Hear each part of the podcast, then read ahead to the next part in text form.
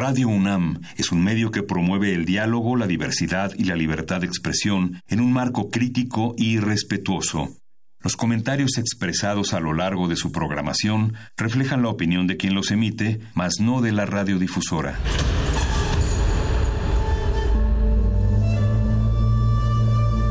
Un templo para la apreciación del ser mediante el sonido. mediante el sonido. Para nosotros. El sol sale durante la noche. Nuestros gritos llevan la mesura del silencio y el descontento está lleno de baile y risas. A todo, incluso a nosotros, nos resistimos. La universidad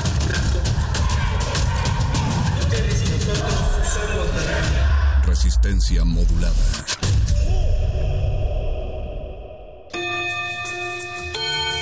Motivos nos sobran. Queremos reencontrar nuestras raíces. Reafirmar lo aprendido terminar las materias. Salimos de la cabina y volvemos a la escuela.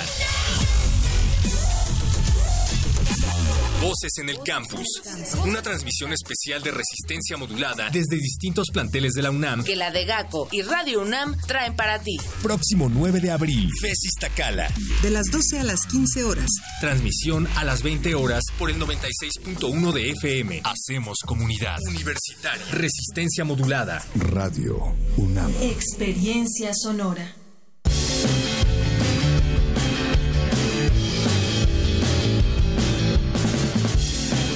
Muchísimas gracias a todos los que se encuentran del otro lado de la bocina. Gracias a Radio UNAM por prestarnos las frecuencias que viajan a través del 96.1 de FM. Gracias a los micrófonos por permitirnos verter nuestras voces, pero sobre todo gracias a la FESIS Tacala por recibirnos con los brazos abiertos, porque usted no lo pidió, estamos transmitiendo una vez más en vivo desde la explanada de uno de los campus de esta querida nuestra universidad, la Universidad Nacional Autónoma de México. Y por alguna razón estoy en una mesa con Mario Conde, Francisco de Pablo, Alberto Candiani y Rafael Paz.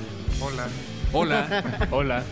¿Quién sabe cuál será esa razón por la cual estamos aquí, querido perro muchacho? Porque deben materias y vienen a pagarlas. Eh, estamos, Resistencia Modulada por primera vez sale a una gira internacional desde el Estado de México, aquí en el municipio de Tlalnepantla. Estamos en la colonia Los Reyes, Iztacala amigos, Facultad de Estudios Superiores de Iztacala y así es como Voces en el Campus viene hasta acá porque la UNAM, la UNAM es de todos y la UNAM es, tuya. Y tuya también, Mago Conde, y tuya también, Paco de Pablo. Les recordamos a nuestros escuchas que estamos en vivo, nosotros, pero la voz no está en vivo, está grabado, esto es un programa grabado, para que no se espanten de que al momento de estar entrevistando a los alumnos piensen que los hicimos salir a las 10 o a las 11 de la noche. Nosotros lo grabamos un par de muchas horas antes de que ustedes lo escuchen a través de la transmisión de Radio UNAM. Eso también servirá de un aviso para que nuestros invitados que vengan y quieran escuchar su voz o los alumnos de la FES Iztacala que vengan a dejar sus mensajes y quieran que esos mensajes salgan al aire. Recuerden que van a sonar esta noche. Estamos sonando a las 8 de la noche. En este momento deben ser como las 8 7 de la noche. Mario Conde, no tienes que decir eso, porque si son de la UNAM... ¿Qué tal que le atino? Evidentemente escuchan esta estación de radio y evidentemente conocen resistencia modulada. ¿Verdad que conocen resistencia modulada y lo escuchan de lunes a viernes a las 8 de la noche? Las 700 personas dentro del auditorio Glúteos, que así se llama, así nos dijeron que se llama el auditorio aquí de la FES Iztacala, ¿Cómo? al aire libre, Glúteos. Lo nombraron los alumnos Por el así. famoso neurólogo. Por el famoso neurónico Jax Glúteo. Eh, así. Egresado de esta FES, por cierto. Hay que decir que Radio UNAM está configurado por personas de muchísimas escuelas, de muchísimas facultades, de muchísimos lugares, pero está conformado mayoritariamente, creo yo, y corríjanme si me equivoco, por egresados de FES. FES Iztacala, FES Aragón. Bu- buena parte, así es, pero buena parte de los estudiantes, de los egresados de, de la universidad, provienen de facultades como esta. Eh, he de contarles, queridos amigos de Resistencia, que aquí se imparten las licenciaturas de biología, cirujano dentista, enfermería, médico cirujano, optometría y psicología. Así que, queridos, queridos resistentes, ya saben que aquí pueden encontrar algo de. ¿Cómo? una segunda carrera. Sí, o asesoría, ¿no? Prácticas profesionales en O sea que psicología. a, en, en esta a, a nadie de la fe sus papás pensaron que eh, lo que estudiaban iba a ser una, etapa nada más. A- aquí fueron los... A nadie, ninguno de los egresados de aquí escuchará jamás la pregunta, no, pero, pero ¿qué estudiaste? O no, pero ¿cuál era tu carrera? O, o son los que hicieron caso cuando les decían, deberías estudiar algo productivo como medicina. Son o- los que sí van a trabajar de lo que estudiaron. Eso, pues, pues buenos augurios No, para... conocer- no conocerán el freelanceo, esperemos. Ni- ninguno de Esperamos que nosotros, no. Sí, cabe sí, mencionar padre. que ninguno de nosotros estudiamos alguna de estas carreras o en la FES. ¿Tú estudias en, la- en alguna FES, Mago? Eh, cuando tenía cuatro años. Ah, Eh, Cuando tenía cuatro años me metieron a la FES Iztacala para probar. Eh, no, no me encantó. Porque no, yo, no, es que pensé que las ciencias de la salud no iban a ser lo mío. Como a los seis años me transfirieron Sí. a la Aragón. ¿Y sabes, sabes por qué Mario no continuó con esa carrera? Porque lo obligaban a vestirse de blanco. Ujú. Y me hacía, o sea, me hacía ver gordo. ¿por qué, por qué los médicos se visten de blanco? Quizá aquí nos lo puedan responder. falté esa clase y ya cuando me salí Eso. ya eh, creo que eso lo explican por el octavo semestre. Eso ya no lo tuve. sea Pero vamos a tener muchos invitados al rato para preguntarles. ¿Qué pasó? Ya, pero ya. Sí, les o sea, va a haber muchos invitados y les preguntamos a todos. Creo que tenemos algo de Pues está. música. Hay, hay música. ¿Qué tenemos, perro? ¿Tú ¿Por qué nos estás cortando, de Rafa? Pa? Estamos muy a gusto. Porque solo- producción nos de mandó a hacer un gesto de ya cállense.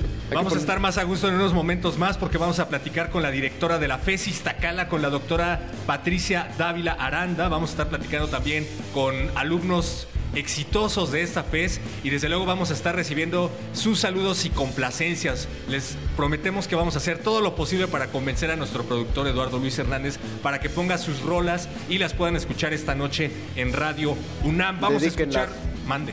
Tengo que las dediquen. Así es como así es como iniciamos Voces en el Campus aquí en la FES Iztacala. Gracias a Radio UNAM y a la Dirección General de Atención a la Comunidad. Vamos a escuchar ahora de, de Los Colores Sobrecarga de Melancolía. Estamos tan felices que les traemos una sobrecarga de melancolía. Perdón, ya lo dije. Resistencia. Modulada.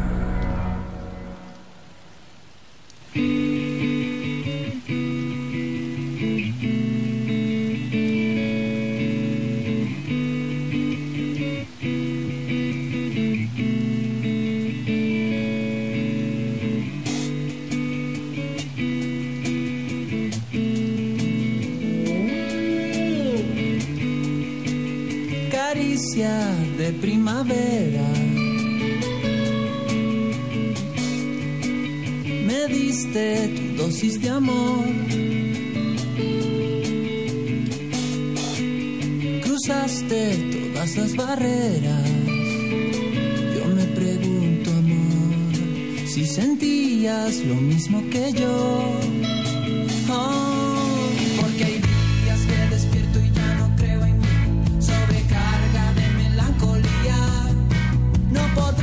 ser más ciego estando junto a ti. Me sorprende mi impulso suicida.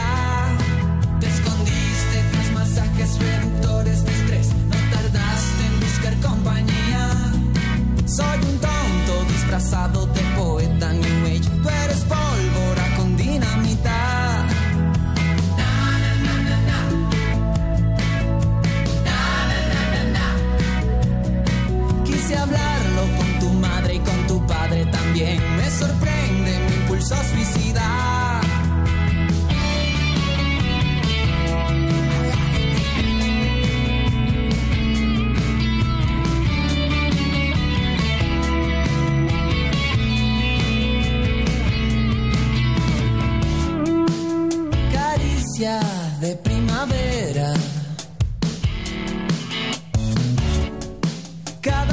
más fría, pareciendo mensa.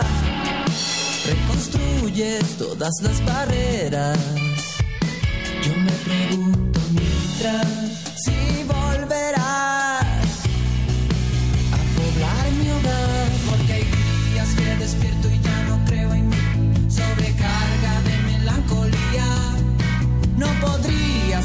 ciego estando junto a ti.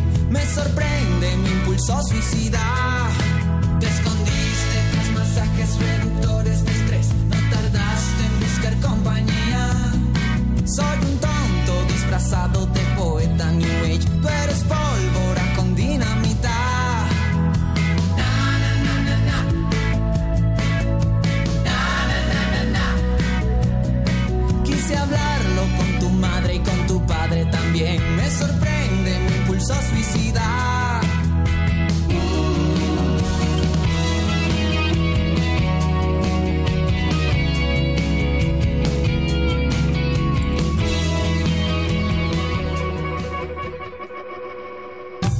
universidad incluyente, saludable, segura y sustentable. Dirección General de Atención a la Comunidad. Inclusión. Puedes verla al transitar en los pasillos, sin importar ropa, cuerpo o color de piel. Se escucha en las aulas, donde hay acceso a la información sin importar género, preferencia o identidad sexual. Se siente en el campus, donde puedes ser como quieras y siempre habrá personas que comparten nuestra identidad. La universidad es incluyente. Resistencia. Modulada.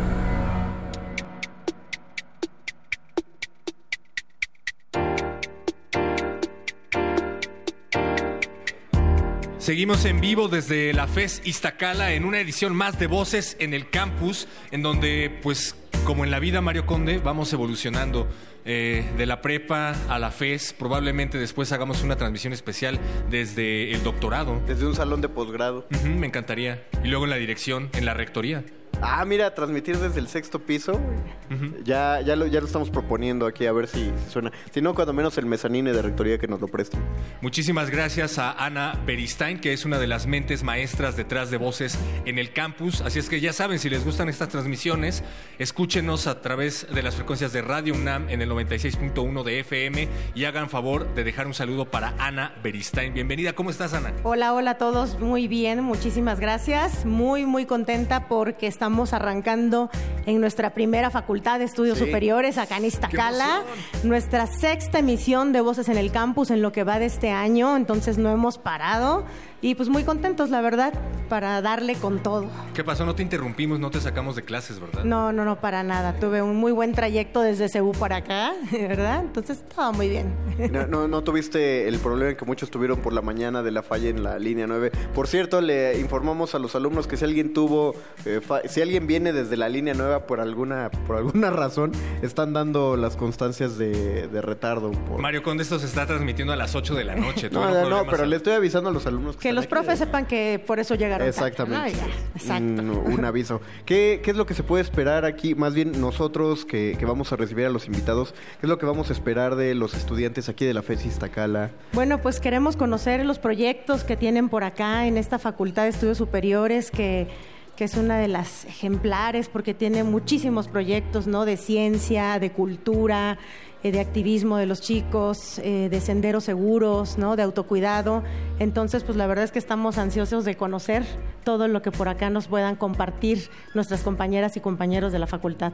Por lo que vemos está lleno de actividades extracurriculares, ¿no? Y se ve que son... ¿Esa eh, es propuesta de la misma FES o son Así es, es una facultad que, que, que, pues está llena de, de oferta para sus alumnos y este y bueno con ellos nosotros por ejemplo desde atención a la comunidad trabajamos muchísimo para todos los proyectos de salud mental, de prevención del suicidio, no de, de muchos temas que aquí son ejemplares y que pues nos da muchísimo gusto entonces estar con ellos ahora con la cabina, ¿no? Para que nos compartan todos esos proyectos. Yo tengo que decir como estudiante, como ex estudiante de la Facultad de Ciencias Políticas y Sociales con opción terminal en producción audiovisual, que es algo que, que me encanta, as you can see, como te puedes dar cuenta, que por muy orgulloso que me siento de haber egresado de esa facultad, eh, es un hecho que el programa de estudios de las FES en ese rubro está muchísimo mejor actualizado. Tienen más equipos para poder practicar, tienen una materia, si no me equivoco, especializada en, en radio.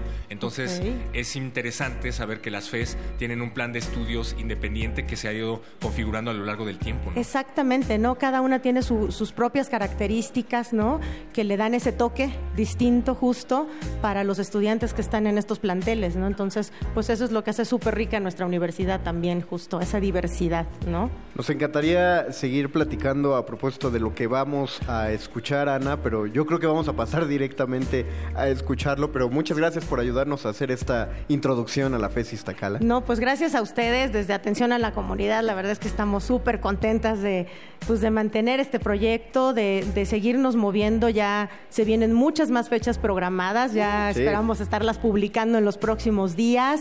Y este y bueno, nos vamos a seguir con otras en- facultades, vamos a empezar en CEU con facultades, con la escuela de enfermería por ahí, sorpresa que se acaba de Ah, amarrar el verdad. día de ayer. Entonces, bueno, pues yo les diría a los radioescuchas que estén muy atentos para conocer las actividades de todos nuestros planteles, ¿no? Y a la comunidad universitaria también, que estén atentos para cuando Radio UNAM llegue a cada uno de los planteles, porque ustedes pueden, pueden introducirse a la emisión radiofónica si tienen un mensaje, un anuncio. Ya hay gente de la FES Iztacala que necesita anunciar un par de proyectos, que sí vamos a dar el espacio, vamos a buscar el hueco para que se anuncie aquí en este programa. Mientras tanto, Padrísimo. pueden hacernos sus peticiones musicales y haremos lo posible por colocarlas. Perfecto. Pues muchas y pues gracias. acá los estaremos escuchando. Mil gracias como siempre y pues adelante con este súper programa.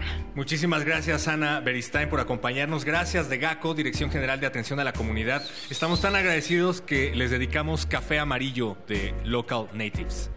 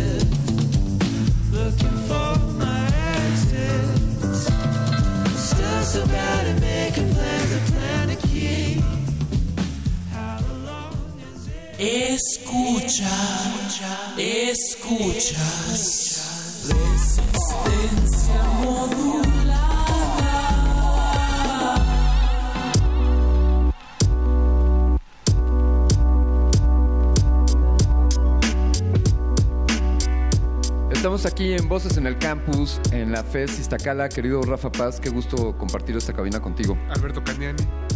Pues, pues sabías que ya lo habíamos mencionado, carreras como biología, medicina y enfermería son algunas de las que se imparten aquí. Y pues en esta ocasión, en este segmento, tenemos a una, a una sucesora de Flores Nightingale, quien fue la primera enfermera por allá. Sí por allá de... tus notas, Cañani. Sí, sí, estuve Qué estudiando un poquito. Eh, y tenemos aquí, Rafa, a Adriana, Adriana Gudiño. ¿Cómo estás, Adriana? Estamos, estamos muy bien, estamos muy contentos de que estés aquí acompañándonos y sabemos que, que tú estás trabajando, bueno, estás haciendo cobertura en la cantera de Pumas. O sea, ¿tú trabajas con los deportistas, eh, con los futbolistas de los Pumas? Sí, de hecho estoy trabajando con los deportistas, pero este, estoy trabajando con los chicos de 16, 15 años. Es decir, estos son los futuros, los futuros Pumas. Claro. Oye, y, ¿y qué tal? ¿Cómo te ha ido ahí? ¿Cómo se portan estos muchachos? Muy, muy bien. La verdad es que a mí desde siempre me ha gustado el deporte y de hecho pues el fútbol ha sido mi pasión y realmente que me abrían las puertas en Cantera Pumas y que todos fueran tan buenos conmigo, por ejemplo los profesores, el doctor con el que estoy, el psicólogo, pues hacemos un equipo multidisciplinario muy, muy bien. Adriana, y cuando hablamos de la cantera de zona norte, ¿a qué zona se refiere exactamente? Pues a esta zona, de hecho estamos en Iztacala, estamos ubicados en la cantera de, de Iztacala, en las canchas de Iztacala. ¿Pero es nada más para la FES? Este, no, de hecho es, hay diversas, este, o sea, como es solamente para los chicos de la FES. O... No, como qué zona, digamos, imagino que es por el área metropolitana. Ajá, ¿Qué zona claro. cubren? Es para todos ellos. De hecho, vienen a hacer este visorías cada seis meses y ya. Realmente de ahí se eligen quiénes son los que van a participar y van a estar aquí en cantera. O sea que es probable, Adriana, que tú hayas atendido ya al futuro goleador de los Pumas y quizá futuro seleccionado. Eh, oye, tu, tu carrera sin duda de- requiere una gran vocación. ¿Qué fue lo que te movió para, para inclinarte hacia la enfermería? Pues lo que me movió fue realmente que me gusta mucho el cuidar a la gente, me gusta mucho el hecho de fomentar buenos este, hábitos alimenticios, buenos... De hecho, a mí lo que me gusta y lo que se enfoca la carrera de enfermería es prevenir antes de que la enfermedad se desarrolle. Entonces eso fue lo que a mí realmente me gustó de la carrera. De hecho, la carrera es muy, muy grande, o sea, los conocimientos que debes de tener son muchísimos y realmente fue lo que re- me, me gustó de la carrera. Y bueno, sabemos que no venías preparada, pero como eres una destacada estudiante de enfermería, seguro ya estabas preparada. Ok. Y le tenemos una dinámica, ¿no, Rafa? Aquí, Adriana. Bueno, es- esta dinámica en realidad la preparó el, eh, nuestro amigo Mario Conde, que ya lo escucharon en el bloque anterior. Y quería, quiere que te preguntemos cuáles son las tres lesiones más frecuentes en los deportistas. Las tres lesiones, Sí, o menciónanos algunas de las lesiones más frecuentes en los pues deportistas. el principal es el, el, Ah, el esguince siete. de tobillo. Perdón. Esguince de tobillo. Ajá, es el 70% de los jugadores la padecen. Ajá. Eh, la siguiente es este también lesiones musculares, que son contracturas, este, en los, más que nada en los cuádriceps de la pierna, bueno, sí, del- Sí, sí. de la pierna. También podemos tener este faci- Bien, cuadríceps, llevamos dos. Ajá. Te faltan cinco. Ok. Muy bien. También tenemos eh, fascitis plantar, Ajá. que es una inflamación en el tejido este, del pie, en la parte del calcáneo, o sea, donde se encuentra como tal el talón. Muy bien, llevamos tres. Este, también se encuentra lesiones Danos tres más. Ah, este rodilla del corredor. Sí, que es perfecto. cuando bueno ya lo sigo diciendo o, Sí, lo, sí, sí, o lo sigue. explico Sí, a, a ver, cuéntanos cuál es. bueno eh, la rodilla del corredor es cuando pues obviamente como está este corriendo el corredor eh, esfuerza mucho lo que son los ligamentos de la rodilla entonces hay un este dolor crónico que se va desencadenando conforme más va este, haciendo actividad física. También tenemos esguince de ligamentos de la rodilla. Muy bien. Muy bien, muy bien. ¿Cómo, cómo, se esguinza alguien? Ahí está, has ganado esta, esta dinámica. ¿Cómo, ¿Cómo sucede este esguince en la rodilla? ¿Qué es el movimiento que hacen para Pues es que así? es dependiendo de qué ligamento esté lesionado. Por ejemplo, si es este al momento de doblar la rodilla hacia adentro, podemos estar lesionando el ligamento colateral lateral o si es hacia afuera el ligamento colateral medial o si en todo caso es un este traumatismo en la rodilla, o sea, un golpe fuerte pueden ser los cruzados, cruzado anterior o cruzado, cruzado posterior de la rodilla. La verdad es que es un alivio saber, Adriana, que los deportistas de esta escuela están en tus manos. De- Definitivamente, Rafa. No, nos sentimos. Ahora sí me dan ganas de ir a jugar fútbol. Eh, espero ya pasar del frutzi a un balón. Y Adriana, pues te has ganado, te has ganado aquí un premio especial que tenemos para ti y pues queremos felicitarte por lo que estás haciendo. Cuida mucho por favor a nuestros futbolistas y que sigas adelante con tu carrera de enfermería. Muchísimas gracias. Nosotros vamos a escuchar Hidrocon, Hidrocódene de Cuco. No se despegue, seguimos en Voces en el Campus. Voces en el Campus.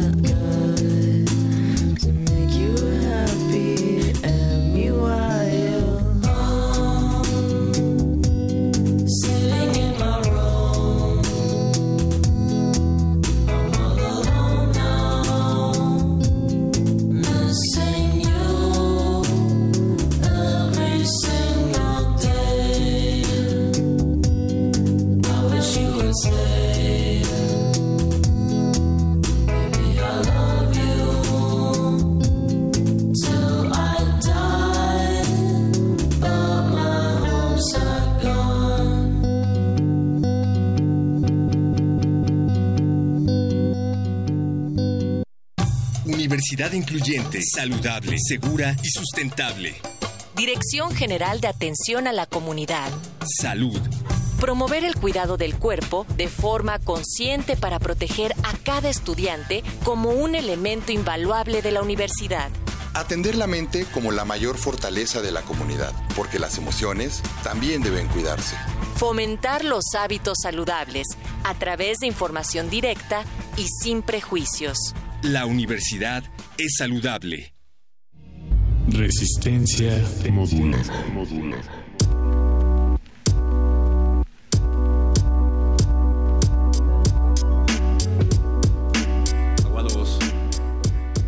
La universidad es saludable y lo demostramos con Carlos Prado Romero, investigador en hemofilia, alumno del doctorado en psicología que ya nos acompaña aquí en la mesa, Mario Conde. Bienvenido, querido Carlos, ¿cómo estás? Muy bien, gracias. Mucho bueno. gusto. No, Dice- no, el gusto dicen por acá que eres psicólogo y durante el tiempo que estuvimos fuera de los micrófonos diagnosticaste a Mario Conde con hemofilia. Lamentablemente. Híjole, eso estaría un poco extraño, pero podemos verlo, podemos verlo. ¿Por qué, por qué te parece extraño? que que- Ah, pues... Pues ya me espanté. ¿Por, por qué? Lo que pasa es que la hemofilia es una enfermedad sumamente grave y es una enfermedad genética.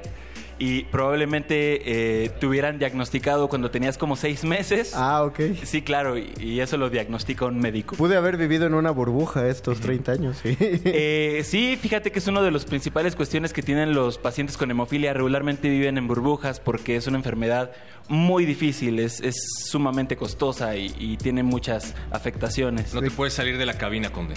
¿De qué- Exactamente, de ya qué aquí te quedaste. ¿De qué manera tienen que, no, por favor, de qué manera tienen que tratarse a lo largo de su vida los hemofílicos?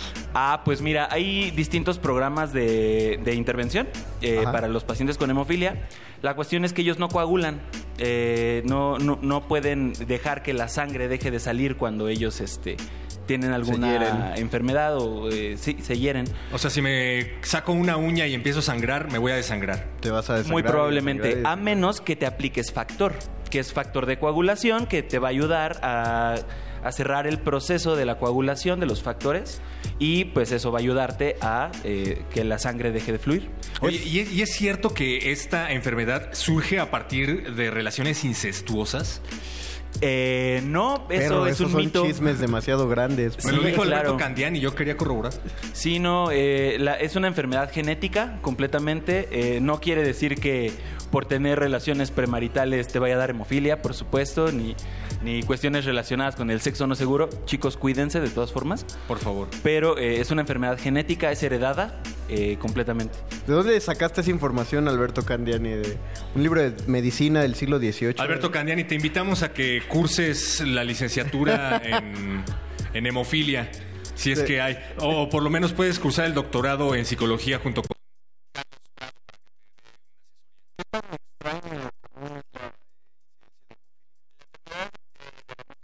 Sumamente extraña. Le da a uno de cada 10.000 varones nacidos vivos.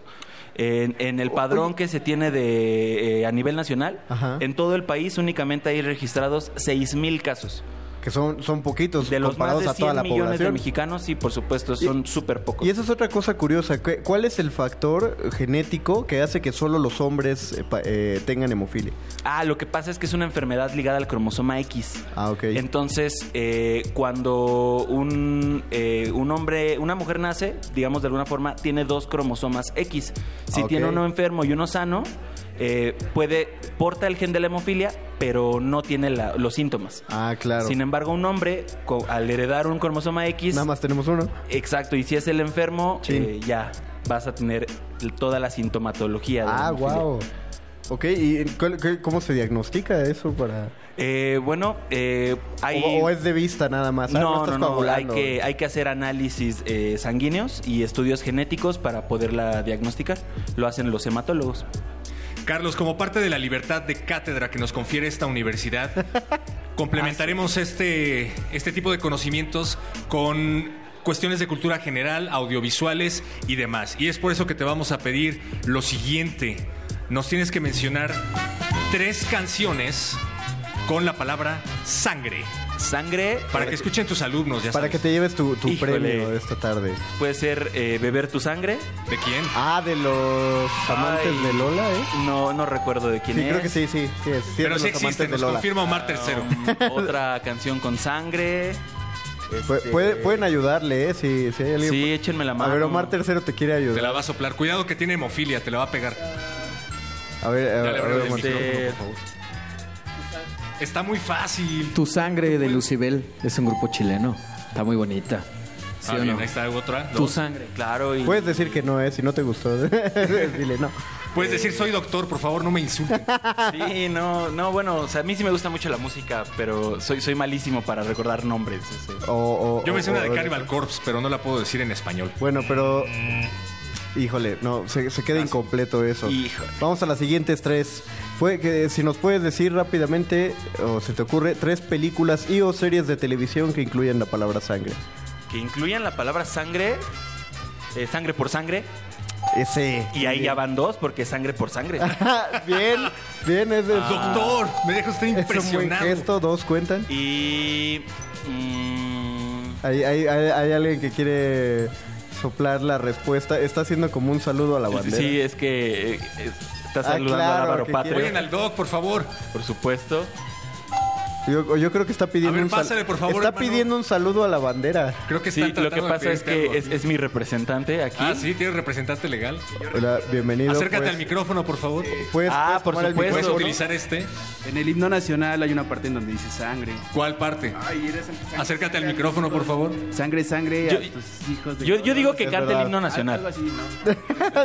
La versión completa. Sí, a ver si se lo sabe. Ya Bueno, ahí, no está la tercera canción. Doctor, tres usos pocos comunes que se le dan a la sangre. Tres usos poco comunes. Eh, bueno, antes. No, he, he escuchado que hay, hay personas que se untan sangre para, para que la piel quede más suave. Ok.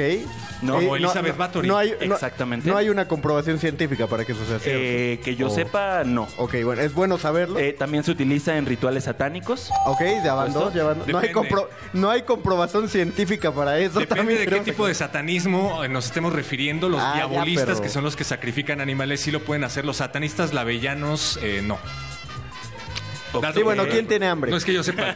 Y vamos a eh, un tercer uso que se le dé a la... Un tercer uso poco común, eh, pues es, es muy poco común que se utilice eh, sangre para probar eh, medicamentos, por ejemplo. Ah, claro. Ah, ok. Ok, bien. Esa Es una tercera. Y, y por último, tenemos eh, el tiempo del último. Tres cosas muy extrañas que puedes saber de alguien a través de su sangre. Tres cosas muy extrañas. Ya sabemos que, que un análisis de sangre nos da como un montón de, de- de, por ejemplo, de triglicéridos, de niveles de azúcar, etcétera. Pero tres cosas extrañas que puedas conocer de alguien a través de su sangre. ¿Puedo saber si se comió unas tortas de adobo de las que venden aquí en la FES? Eh, bueno, no, no necesariamente de adobo, pero tal vez sí la, la cantidad de grasa que, que tiene en la sangre. O sea, si acostumbra mucho comer este Muchas tortas de adobo. muchas tortas de adobo, probablemente lo podamos saber. Ok. Eh, por supuesto, eh, la, la cantidad de, de glucosa. eh, el factor de coagulación, si hay deficiencias eh, para poder de- decir que alguien tiene hemofilia o von Willebrand, que es otra enfermedad de coagulación. Ah, es verdad, sí. O este mm, cosas poco comunes, puede ser. Hay personas que dicen que a través de tu tipo sanguíneo puedes saber la personalidad de una persona. Ah, wow. sí, bueno, eso como Eso- tal no tiene comprobación. eso es como el horóscopo de los médicos, ¿no? Exactamente. No hay, no hay una justificación para Claro, eso. si ellos no se preguntan el horóscopo, se preguntan el tipo de El sangre. tipo de sangre para... O sea, independientemente de la valoración científica, y ya voy, Eduardo Luis, permíteme por favor, ¿qué podrías decirnos de un O negativo? de un O negativo, eh, pues se puede decir que es una persona negativa en, en esta vida, ¿no? Pesimista. Exactamente, pesimista. eh, ¿qué, qué, qué más podríamos decir de alguien pesimista, no? Ay, yo, afortunadamente no me sé mi tipo sanguíneo. Bueno, no sé si afortunadamente, porque tal vez me desangre. No, perro, necesitas saber tu tipo sanguíneo. Sería un dato relevante. para tu día a día, perro muchacho. Carlos Prado Romero, investigador en hemofilia, alumno del doctorado en psicología. Te agradecemos mucho que hayas estado con nosotros aquí. Muchas gracias. Gracias, gracias. Vamos a hacer una pausa musical para lo siguiente que escuchamos, perro. Yo quiero ser de Ramona. Ah. Yo quiero ser el hombre de tu vida. Mi cariño te pertenece.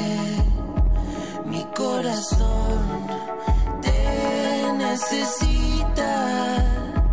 No olvidaré todas esas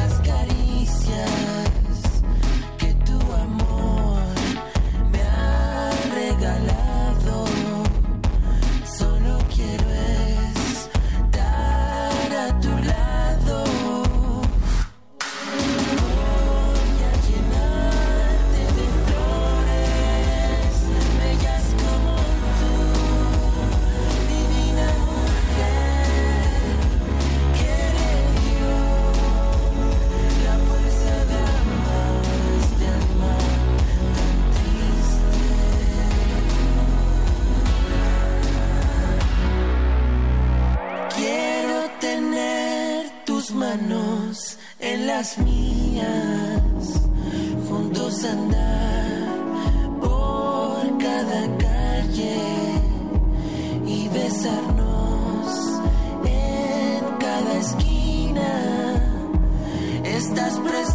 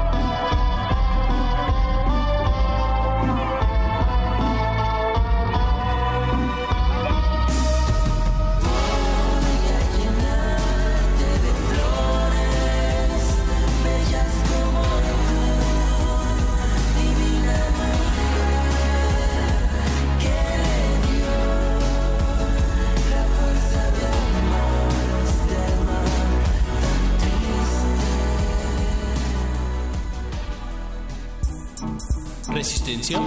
Resistencia. Resistencia. Resistencia.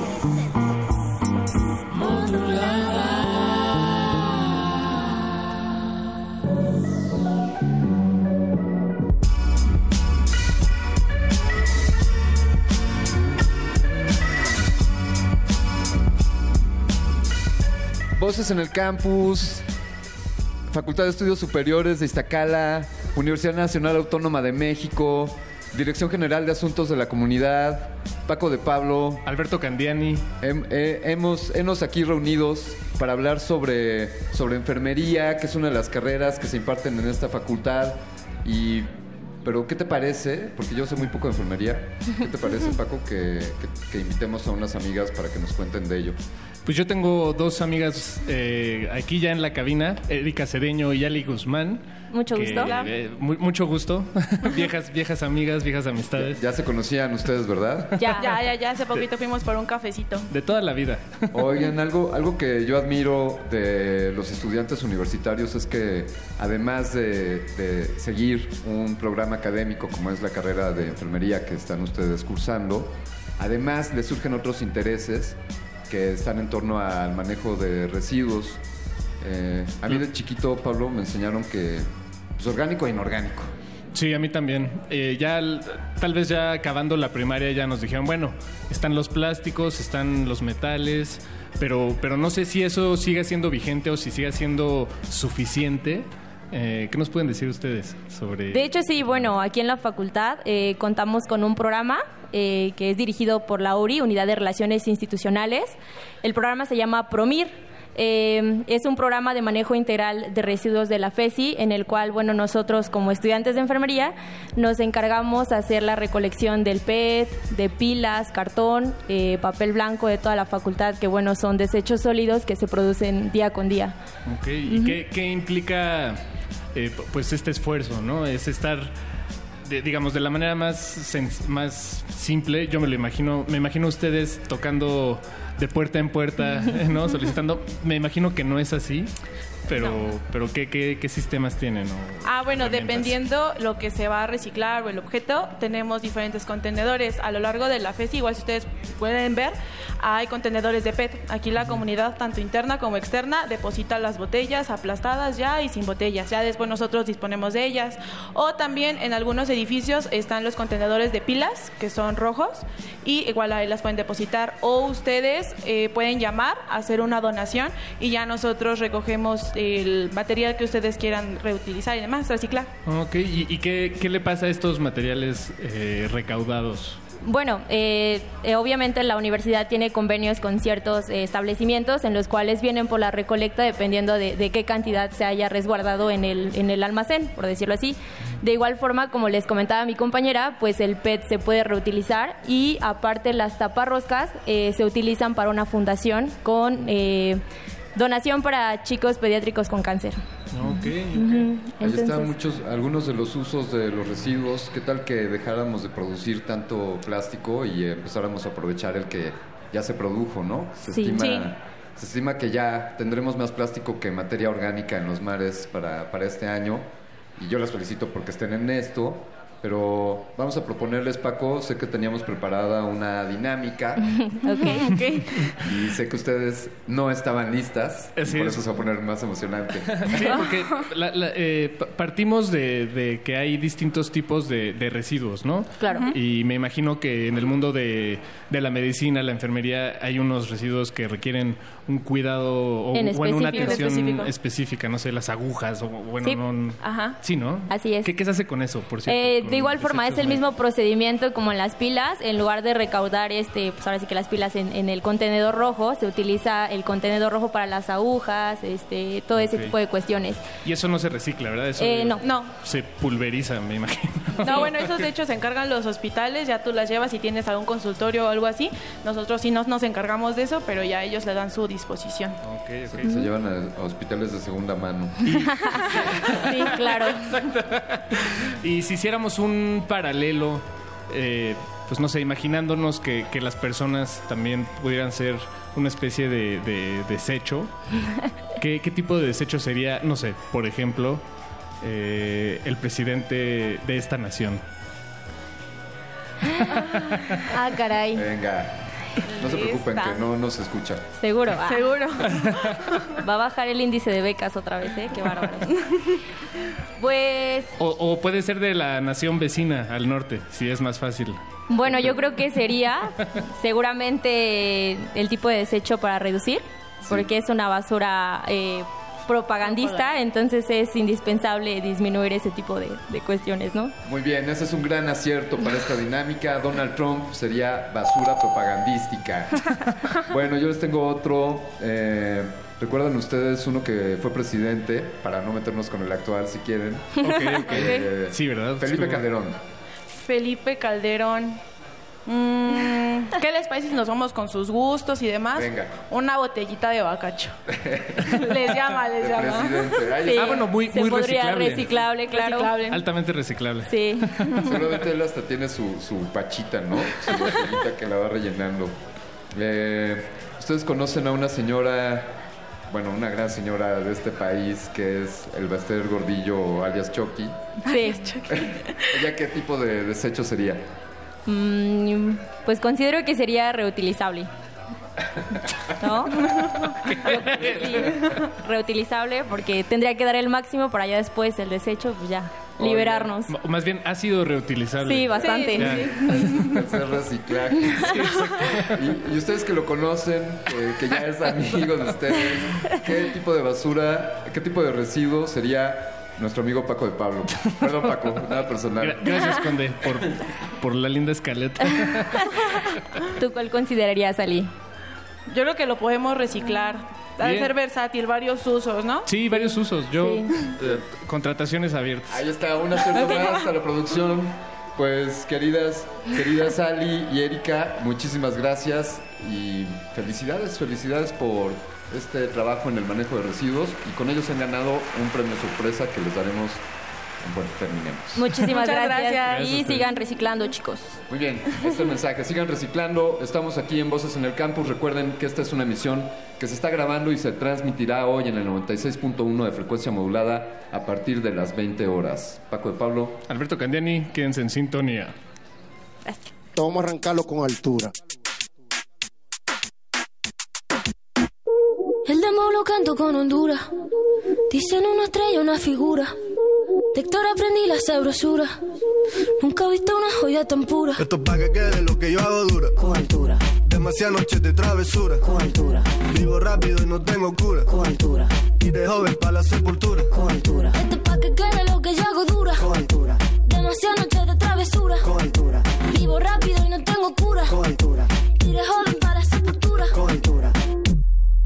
Sobre el Panamera. Pongo palmas sobre la Guantanamera. Llevo camarones en la guantera. La hago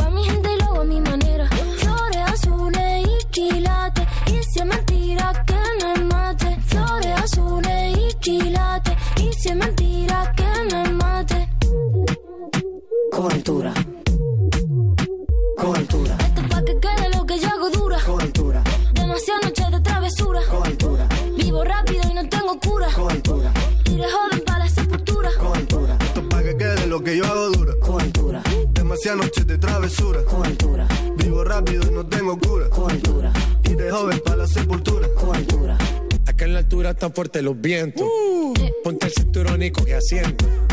A tu jeva y al ave por dentro. El dinero nunca pierde tiempo. Contra la pared. Tú no si le tuve que comprar un trago porque la tenías con sed. Desde acá, qué rico se ve. No sé de qué, pero rompe el bajo otra vez. Mira. Flores azules y. Rosalía. Si me papi. Flores azules y quilates. Y si es mentira que me mate. Con altura. Con altura. Esto es pa' que quede lo que yo bote, vamos, vamos, Lo que yo dura. vamos, vamos a esperar. Pa' que quede. Vamos a esperarnos para que no Pa' haya. Vamos a esperarnos. Pa' que quede.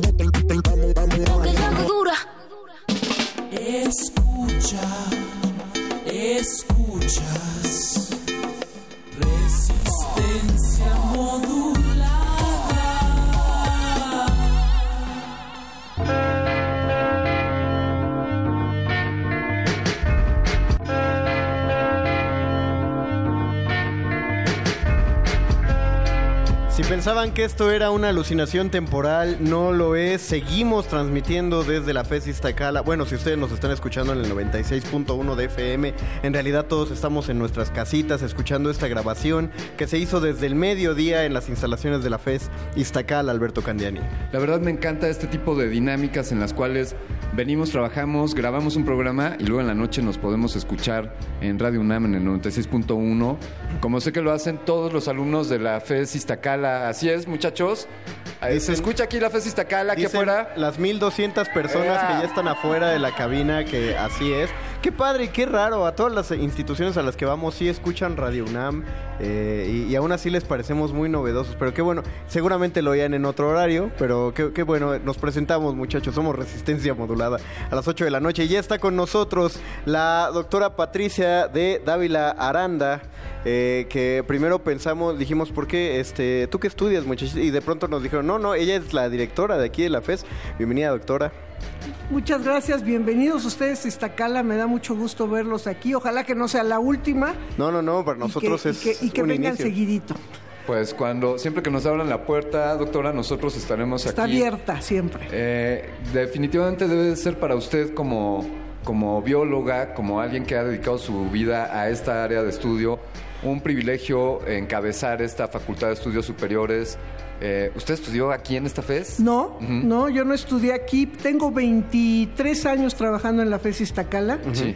Yo llegué aquí, eh, yo estaba trabajando en el Instituto de Biología y vine aquí de prestada a armar un, a echar a andar un proyecto de investigación y me quedé, me encantó la FES Iztacala. ¿De qué era ese proyecto de investigación? Es, es un proyecto que tiene que ver con el manejo y conservación de zonas áridas. Ok. El 60%, 50 y tantos por ciento de este país es zonas áridas y hay mucho que hacer y estoy met- tenemos una unidad de investigación que trabaja específicamente en eso. Eso, eso hemos notado ya con, con varios de los estudiantes con los cuales hemos hablado, que están muy interesados en miscuidos con proyectos de conservación, de manejo de residuos. Eh, ¿qué, tanto, ¿Qué tanto de su interés personal ha sido influencia para que se susciten estas líneas de investigación? Pues mire, yo creo que hay un poquito de todo. Estamos en el área de la salud y el ambiente aquí en Iztacala, son nuestras, nuestras carreras. Y entonces eh, es, es evidente que todos estamos como muy sensibles a la cuestión de la salud, del manejo de residuos, de la, la parte educativa que tiene que ver con esto. Yo le quiero decir que si ustedes llegaron aquí se dieron cuenta que son zonas duras estas, son zonas con pocos árboles, con pocas zonas verdes. Y aquí tenemos 23 hectáreas que si ustedes las caminan son arboladas, verdes, están señalados los árboles, sabemos para qué usan, tenemos reciclaje de muchísimas cosas, ¿no?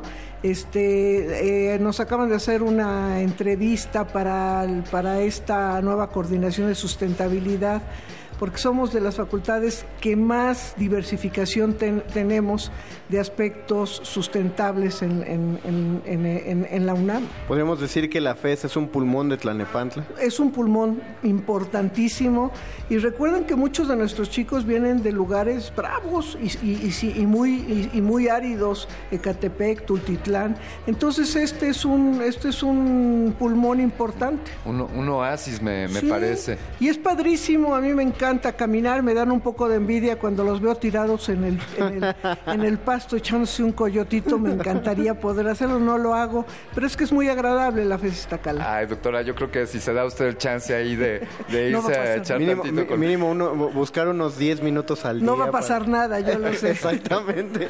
¿Qué, qué retos en esta en este camino de, de fomentar estos pulmones, esta este enriquecimiento de la biología de esta zona? ¿Hay algunos retos para la FES, proyectos? ¿Qué nos puede decir? Sí, tenemos, tenemos varios. Mire, uno, uno de ellos es la, la reutilización de plásticos. Los plásticos están y de repente les hacemos el feo, pero si lo sabemos reutilizar se vuelven muy útiles y podemos desplazar, por ejemplo, algo que le está pegando mucho al ambiente, que es el unicel. Claro. El Unicel. Nosotros tenemos muchos puestos, como en cualquier este, facultad de la UNAM, donde venden muchísimas cosas de comida. Tenemos comedores aquí adentro que no hay Unicel. Está Mm, prohibido el. Unicel. Y tenemos varios locatarios con los que hemos trabajado y que también ya no tienen Unicel. Es decir, los chicos llegan con sus recipientes de plástico y con esos recipientes de plástico ahí les sirven lo que ellos pidan. Y entonces el, el- el- el unicel es una de las cosas que queremos evitar totalmente. Otra que estamos evitando fuertemente es todo lo que tiene que ver con refrescos, cosas de ese estilo. Tenemos bebederos de una calidad muy buena en nuestra agua fresca y estamos tratando de evitar totalmente los refrescos. Entonces vamos caminando poco a poco, no imponemos, vamos caminando poco a poco. No, pero eso es, es fascinante que sean coherentes no solo en los planes que plantean, sino en la manera de integrarse eh, como promotores de la salud dentro de estas dinámicas. ¿no? Es que estaríamos totalmente con- en, Sí, con- claro. en contradicción en nuestras carreras y después haciendo todo lo contrario saliendo del aula, ¿no? Entonces hay que trabajar en eso y por eso la parte educativa es muy importante.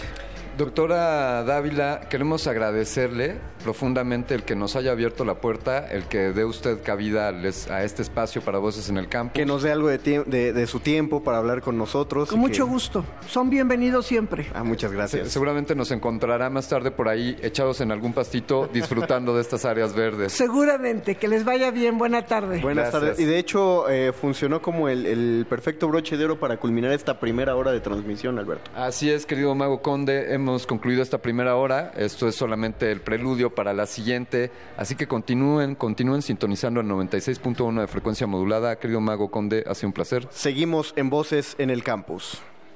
Esta ciudad cuenta historias. Esta ciudad resiste. Resistencia modulada. Resistencia modulada. modulada. Motivos nos sobran. Queremos reencontrar nuestras raíces, Reafirmar lo aprendido. terminar las materias. Salimos de la cabina y volvemos a la escuela. Voces en el campus. Una transmisión especial de resistencia modulada desde distintos planteles de la UNAM. que la de GACO y Radio UNAM traen para ti. Próximo 9 de abril. FES Iztacala. De las 12 a las 15 horas. Transmisión a las 20 horas por el 96.1 de FM. Hacemos comunidad. Universitaria. Resistencia modulada. Radio UNAM. Experiencia sonora.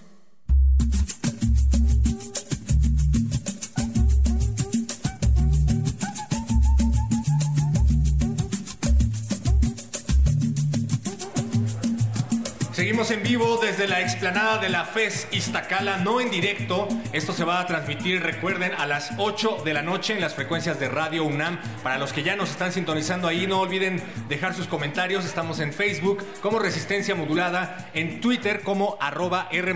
Y si ustedes han tomado fotos de esta bonita transmisión aquí desde su facultad, pues no se olviden de arrobarnos en nuestra cuenta de Instagram o en donde se les dé la gana, pero por favor compartan sus fotografías. R modulada. Y ya me encuentro aquí en los micrófonos con Omar Tercero. Hola perro, gracias, bienvenidos a esta segunda hora de transmisión resistente.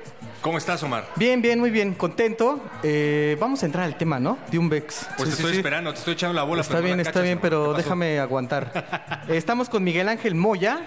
Él es psicólogo de profesión con 24 años de edad y estás especializado en la psicología del deporte, ¿cierto, Miguel Ángel? Sí, sí, sí. Bueno, pues no sé si decir buenas tardes o buenas noches. No te preocupes por eso, como que no nos digas. escuchen Buena vida, buena vibra.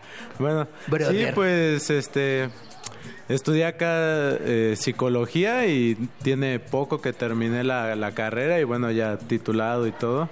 Entonces, me gustó el deporte y pues bueno, me adoptó una consultora de psicología del deporte y me empecé a, a- a meter a todo esto de lleno. Y pues trabajamos acá en Cantera Norte con, con una categoría de Pumas. Oye, carnal, y así de una, ¿cómo tú defines el concepto de psicología del deporte? Híjole, pues. ¿Qué hecho?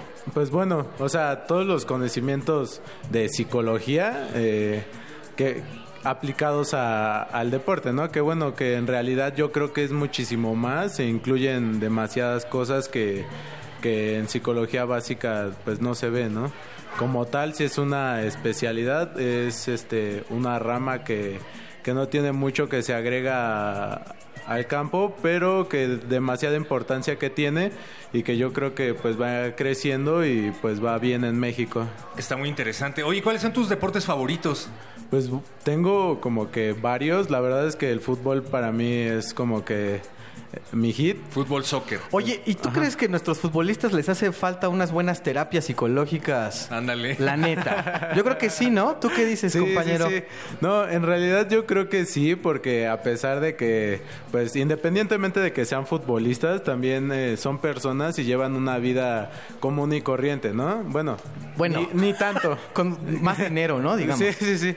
Que es la profesión más paga- mejor pagada acá en México, ¿no? Pero, pero sí, yo creo que sí es muy, muy importante porque muchísimos de los deportistas en la actualidad tienen problemas, pues, incluso con eso que mencionas, ¿no? Eso, que ganan tienen mucha fama, ¿no? Además, ¿no? y no saben qué hacer con tanto y terminan despilfarrando o Y no se gastando su dinero en en, lo que vicios.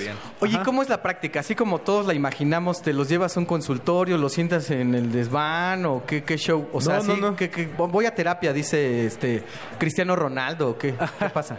No, mira, lo que yo hago es que intervengo, eh, eh, navego con la idea de que a través del movimiento eh, la energía fluye. Entonces, si hago una terapia de esa manera, como comúnmente la conocemos, creo que la energía se queda estancada. Entonces, a través del movimiento, eh, no sé, cuando el deportista está realizando su práctica, hago pequeñas intervenciones.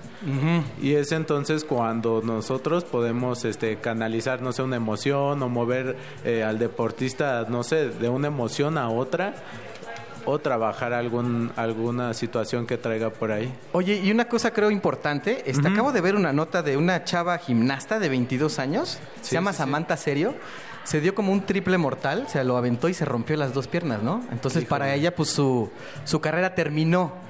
Ahí, por ejemplo, ¿cómo entras tú? Y además yo creo que las, en las emociones de los deportistas, las lesiones juegan un papel fundamental, ¿no? Dicen, ya se acabó mi carrera, ya no voy a... Mis sueños se truncaron, ¿qué show hay? ¿Qué ¿Cómo le entras tú? recomendarías? ¿Le ¿Qué recomendarías recomiendas? ¿Qué harías tú? Básquetbol en silla de ruedas. Esa- es- sí, Sí, sí, aunque sí. lo digas de broma, ¿verdad? O sea, eh, yo creo que es importante que todos estemos conscientes que estar en un deporte es estar este, expenso a que esto suceda, ¿no? A que haya una lesión. Eh, bueno, lo que acá se tendría que hacer es que se trabaje con ella primero, que se recupere y una vez que, que ya haya una recuperación física y mental, que, que, bueno, acá se debe de llevar a cabo, pues bueno, hacerle ver que tiene fortalezas, que tiene, bueno, cuáles son sus, sus habilidades de afrontamiento. Y este, bueno, ya una vez recuperado todo esto, eh, lo importante acá es que se reinserte en algún ámbito del deporte, porque suele ser que, que se terminan alejando y puede terminar en, pues, pues en algo más trágico, ¿no? Eh, de depresión o Eso sí, incluso claro, que, claro. que haya por ahí suicidio por, por todo esto que, que llega a suceder de que pues están muy muy en el deporte y es alto rendimiento entonces pues es algo que, que debe de uno tener muchísimo cuidado Querido Miguel Ángel, como pésimo deportista que fui en mi adolescencia y como dueño del micrófono en esta ocasión he de cobrar venganza. Tú debes saber Pobre Miguel mejor- Ángel, ¿qué culpa tiene? Pero bueno, ahí vamos. Tú debes saber mejor sobre mis patologías, pero he aquí que los ñoños cobran venganza. Entonces, de la siguiente lista, nos tienes que aclarar quién es un deportista famoso de la historia y quién un Pokémon. ¿Te ¡Ay, ay, ay! Ay, ay. Arrancamos con Dong Dong. ¿Es deportista o Pokémon? Bueno, pues ¿A qué te ese, ese es deportista. Es, Ah. es este. Es un gimnasta, Gimnasta chino, muy chino. bien. Maestro, ¿eh? Sí te la chaves, mi Julio César. Creo que es de trampolín. Siguiente. Ah, ahí te voy yo. Este, Magmar, ¿Pokémon o deportista? Ese es Pokémon. Muy bien. Nació en el 94. ¡Maestro! Eres un ñoñazo. Oye, nos va a dar vuelta, gacho. vas. Siguiente, Fibas. Ah, Es Pokémon. Siguiente, Perdón, yo estoy metiéndome antes. Rosefelo. Ese es este atleta. Es trotapistas. Bueno, Atletas de las Islas Salomón, carnal. Hasta nos está dando su biografía. Garbodor. Hay este Pokémon. Muy bien. Rápido, La Loba. Este atleta. Muy bien. Trico. Trico, eh, Pokémon. Muy bien. Perrupato. Ese es este atleta. Nadador debe de ser. Nadador italiana. Piukumuku. Ay, ese suena como a atleta. Es Pokémon. ¡Ay, maestro! Eras mi gallo. No pasa nada, sigue siendo el gallo. Ajá. Sopita. Bueno. Ese es atleta, ¿no? O sea, Pugilista tailandesa, muy bien. Y con esta te llevas las de oro, hermano. Ajá. Ralts. Ese es Pokémon. Muy bien. Felicidades. Apláudanle, compañeros. Mira toda tu ovación te aclama, hermano. acabas de demostrar que se puede ser deportista, psicólogo y ñoño profesional. Miguel Ángel sí, Moya de Ciencias UNAM. del Deporte, muchas gracias. Gracias. por haber estado con nosotros. Te dedicamos la siguiente canción. Gracias, hermano. Gracias, gracias. Seguimos, ¿eh? No se vayan. Voces en el campus. Quiero ramen.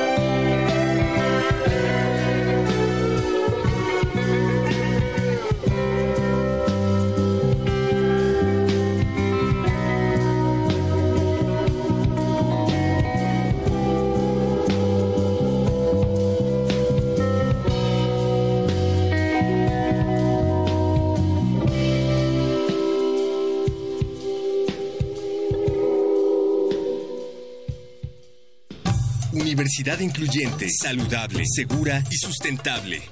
Dirección General de Atención a la Comunidad. Sustentabilidad. La investigación es teórica y práctica. Ponemos el conocimiento al servicio de lo más importante, el planeta. Cada botella puede reciclarse, cada litro de agua puede tratarse. Fomentamos opciones de movilidad sustentable y el ahorro de energía. Promovemos acciones para reducir nuestro impacto sobre el planeta y ofrecer alternativas para nuestro país.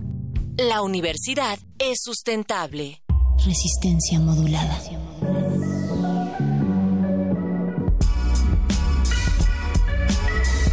Estamos de vuelta en el 96.1 FM de Radio UNAM. Estamos transmitiendo desde la FES Iztacala. Está otra vez aquí Alberto Candiani. Querido Rafa Paz, Fantástico, qué gusto estar aquí en la explanada de la Facultad de Estudios Superiores de Iztacala.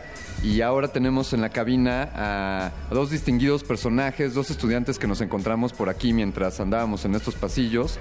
Ellos son eh, Ricardo García y Karina Garzón, ¿cómo están? Hola, muy bien, emocionados. Y no solo son estudiantes, también son parte del Centro de Apoyo y Orientación para Estudiantes. Del El CAOP. CAOPI. Y, y- Caope. CAOPE. ¿Y qué, qué tipo de orientación y apoyo se da en este centro, amigos? Bueno, en este centro de apoyo se le brinda a los estudiantes cierta orientación y, como ya dijeron, apoyo para reducir riesgos a la salud, eh, promoción del bienestar emocional y eh, mejorar su desarrollo académico. Y bueno, tenemos 15 estrategias diferentes que se han hecho a lo largo del tiempo. Desde el Ujú. 2013 hasta la fecha se han abierto en algunas ocasiones y bueno, tenemos en total 15. Eh, por ejemplo, tenemos crisis y emergencias, atención al suicidio, apoyo académico, atención en diversidad sexual, reducción de estrés y otras más. ¿Y cómo es que pueden acercarse los estudiantes a este centro? Bueno, tenemos la página de internet, ahí hacen su registro y eligen la estrategia, es completamente gratuito y los psicólogos los contactan. Co- ¿Cómo es la, la página de internet para los que nos escuchan? ¿Cuál, cuál es la dirección? ¿Se acuerdan? Sí, es Bueno, este, Ahora en lo que la buscan, todo bien, ahorita la, la encontramos. Eso quiere decir, Rafa, eh, Ricardo y Karina, que si yo tengo así un problema emocional o si ando mal en mis calificaciones, me puedo acercar a este centro de apoyo. Así es. ¿Y qué experiencias han tenido? Cuéntenos una anécdota o algún caso de éxito que se haya suscitado en este centro de apoyo. Bueno, son muchos casos de éxito. Eh, uno de ellos, en mi caso, es, eh, por ejemplo, una chica se acercó al centro de apoyo porque se sentía, eh, sentía que su autoestima no estaba muy bien y sus calificaciones tampoco estaban bien. Entonces empezamos a trabajar con cómo se sentía, qué es lo que pasaba en su casa. Sí. Empezamos a tomar planes de acción y con esto eh, su autoestima, su, auto- su autoconcepto fue aumentando y ya en las últimas sesiones y se sentía más segura de sí misma, incluso su postura era muy era este rígida Sí. y se veía mucho más segura para tomar también decisiones. Ricardo, ¿cuáles son, eh, ¿cuáles son los casos más comunes? O sea, nos acaba de, de decir Carla Karina, pues este tema de la autoestima. ¿Qué otros eh, síntomas o qué otros aspectos han, han visto ustedes en este centro? eh, bueno, yo creo que uno de los más comunes es la el consumo de cierto tipo de sustancias que en algunas ocasiones a los estudiantes este pues tienen problema con ello. Entonces. ¿Como el azúcar? Creo que son sustancias sustancia. más pesadas. Ok, ok. Como, sea, como el café. Algo así. Y bueno, chicos, para terminar, pues, ¿qué hacen ustedes dentro del centro? ¿En específico atienden alguna área? Eh, sí, bueno, estamos en acompañamiento psicológico, damos como tal, como su nombre lo indica, acompañamiento, entonces son terapias como muy cortas, no tan tan largas como están acostumbradas las personas. Ya encontraron por ahí el sitio.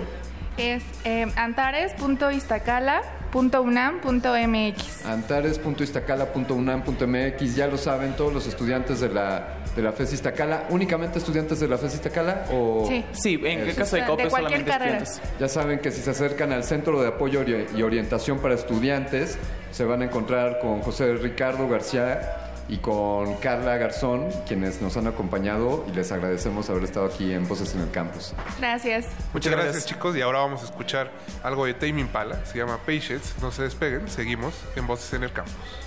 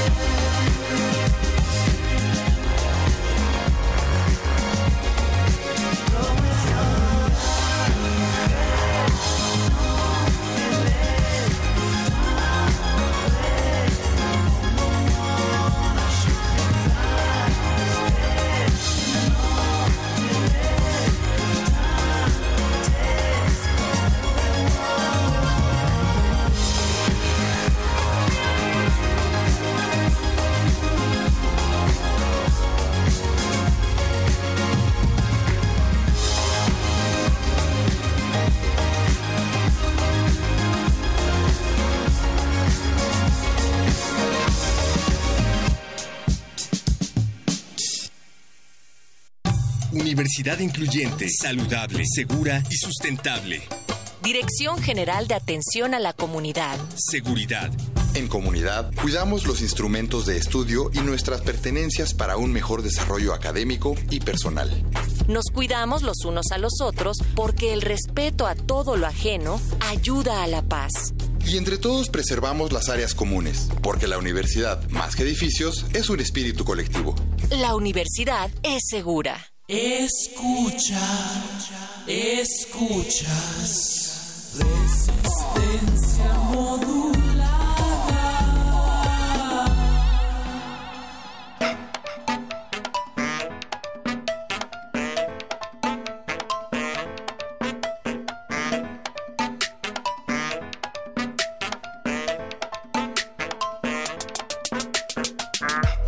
Escuchas a la FES.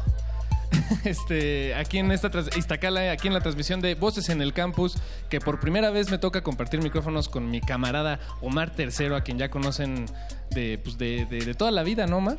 Tiempo atrás yo hice este, el kinder en Radio UNAM. Exacto, de primera generación en Radio UNAM. Y bueno, y la FES Iztacala también eh, suena, por supuesto, o bueno, eso estamos descubriendo.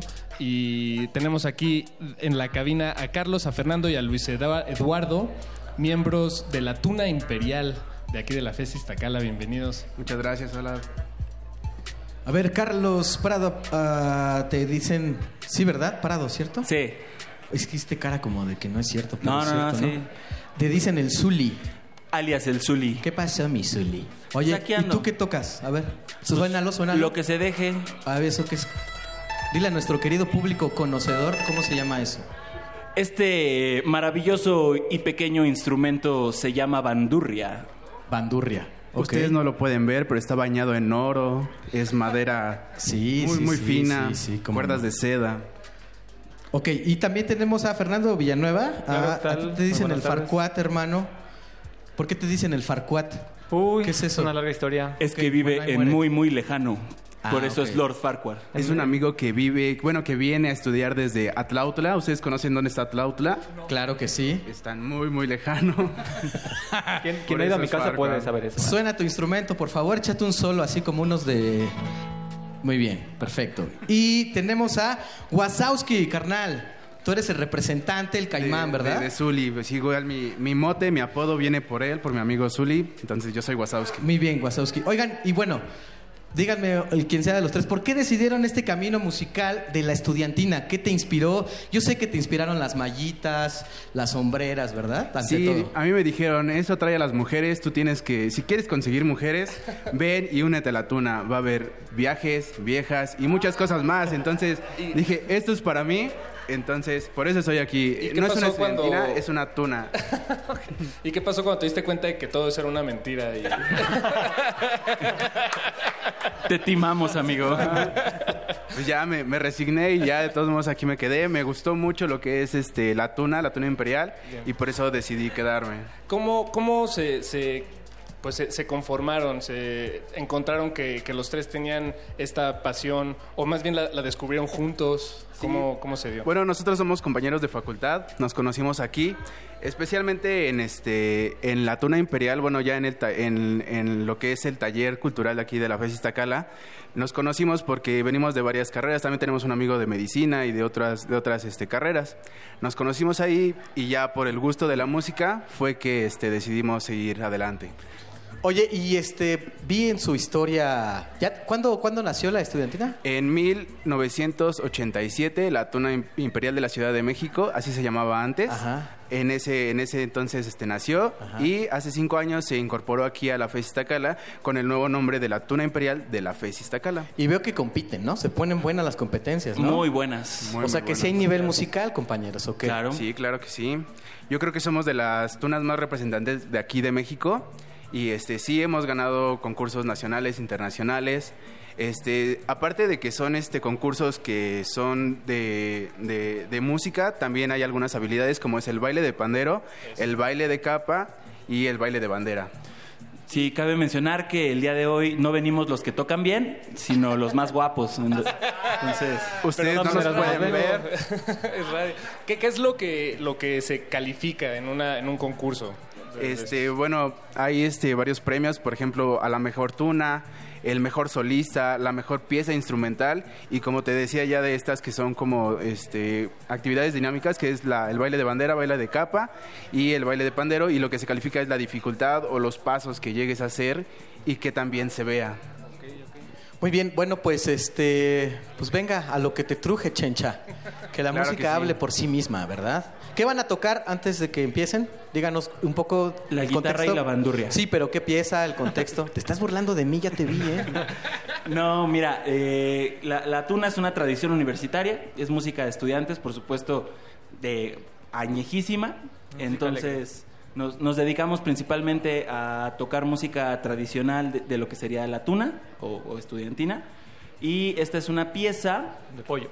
De pan. No, esta es una pieza que se escribe a la tuna de Vitoria. Es, es una... una un- una cuestión muy famosa en el mundo de, de las tunas y pues se las presentamos, ¿no? Con mucho gusto.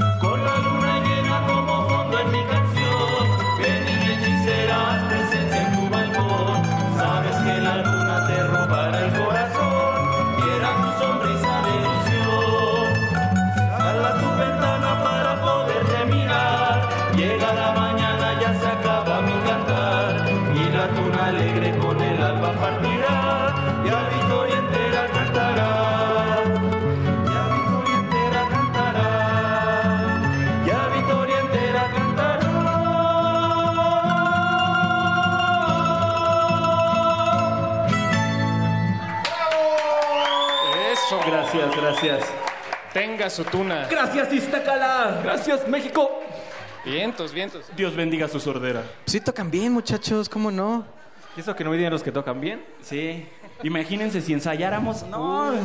Potencia mundial. No, qué bárbaros, ¿eh? Muy bien. Pues gracias por venir, Paquito. O mal, ¿no? Pues gracias a Carlos, Fernando y Luis, perdón, yo no anoté sus apodos aquí como Omar.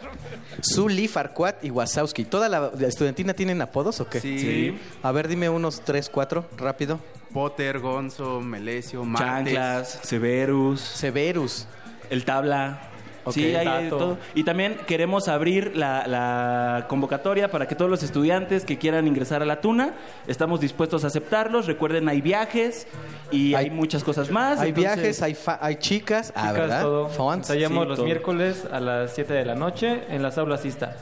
Órale, muchachos. Pues muchas gracias por venir. Qué bueno que se dieron la vuelta, ¿eh? Muchas gracias. Bueno, y a lo que sigue. Continuamos. Bye.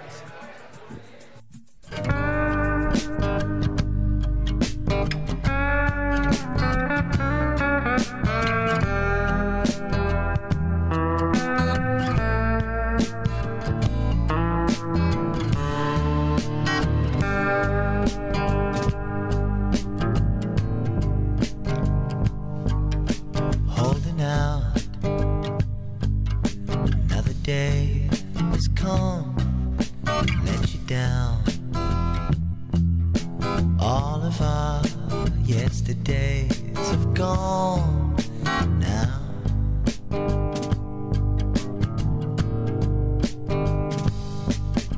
Tearing up, looking for a shoulder to prop you up. All of our yesterdays have gone Our yesterdays have gone now. All of our yesterdays have gone now. All of our yesterdays have gone.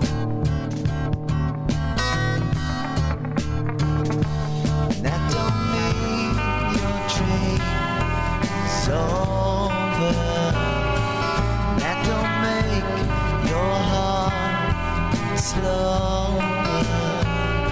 Such a Call me up when you need a shoulder to prop you up. All of our yesterdays have gone now. All of our yesterdays have gone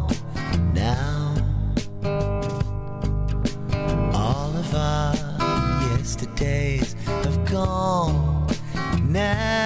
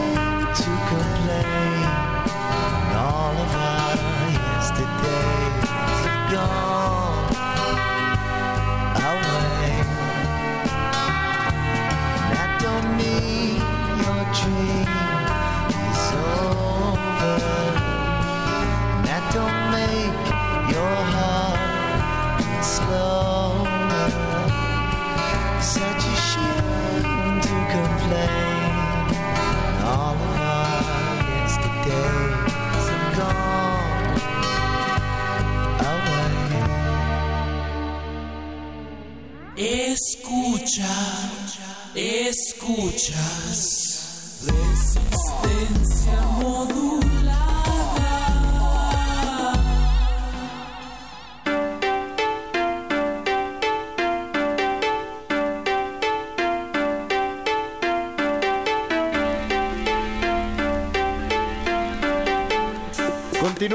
Este desplante y desfile de talento conocido como Fesis Tacala aquí a través de Resistencia Modulada en Radio UNAM 96.1 de FM. Perro muchacho. Mario Conde, no nos han pasado recomendaciones musicales ni dedicatorias. Por favor, los combinamos a todos a que se acerquen a la cabina de cristal de resistencia modulada y nos hagan llegar sus peticiones musicales que van a sonar, si Eduardo Luis, nuestro productor, así lo quiere, en la última hora de esta emisión para que se la dediquen a quien más confianza le tengan. Sus dedicatorias o sus mensajes que quieran que salgan al aire. Si quieren sus palabras y su voz también pueden ser parte de Radio Nam, aunque quizá no las voces, pero pueden dejar sus palabras, su recadito, nosotros se lo pasaremos. Si tienen algo que decirle directamente a Benito Taibo también a través de los micrófonos, aquí, aquí está disponible. O en arroba Benistófeles. Saludos a Benito y saludos también a Lucero Vidal Jiménez del equipo de Taekwondo y estudiante de la carrera de médico cirujano aquí en la FES Iztacala. Lucero, bienvenida, ¿cómo estás? Hola, muy buenas tardes, muy bien, gracias. No, gracias a ti por aceptar la invitación. ¿Cómo,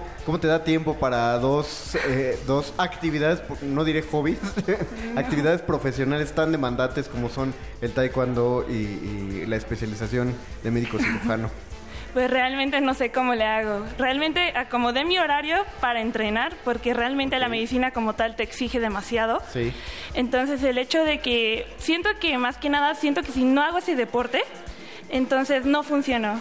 Entonces es un estilo de vida. Claro. Oye, ¿y en qué momento decidiste combinar ambas actividades? ¿En el momento en el que como taekwondoísta lesionaste a alguien y decidiste que podías ayudarlo también a sanar para volverte a enfrentar a él? ¿O cómo fue? No, realmente, realmente eh, entreno artes marciales desde los tres años.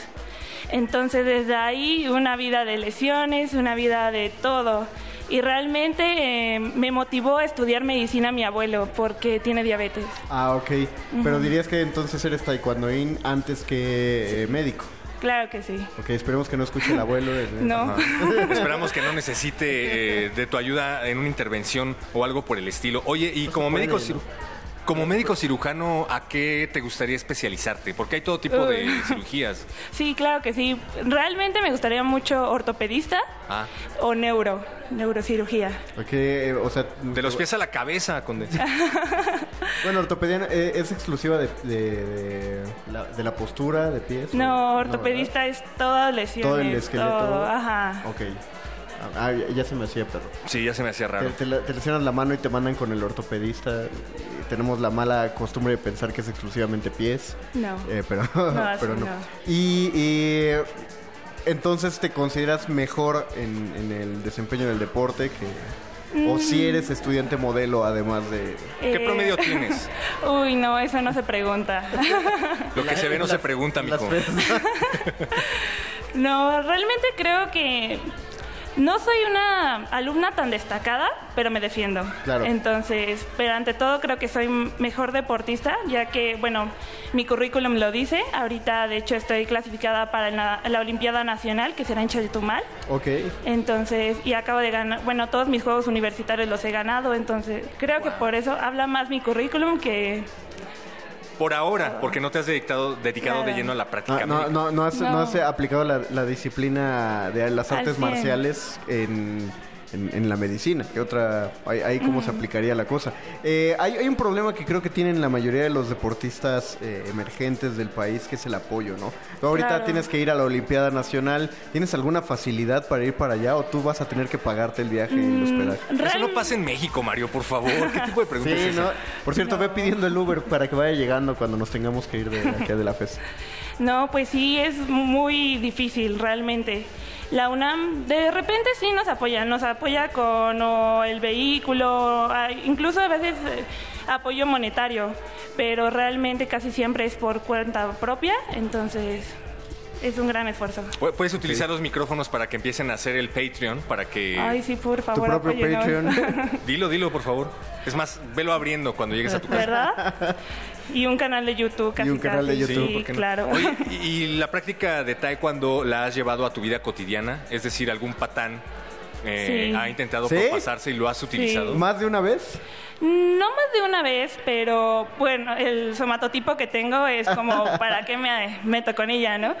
Pero realmente sí me ha tocado, entonces, y no solo con hombres, también con mujeres. Ah, guau. entonces, ¿Y sí. cuál es la llave infalible para cuando alguien intenta propasarse? ¿O en qué momento ya rebasan la línea y dices, es momento de aplicar el taekwondo?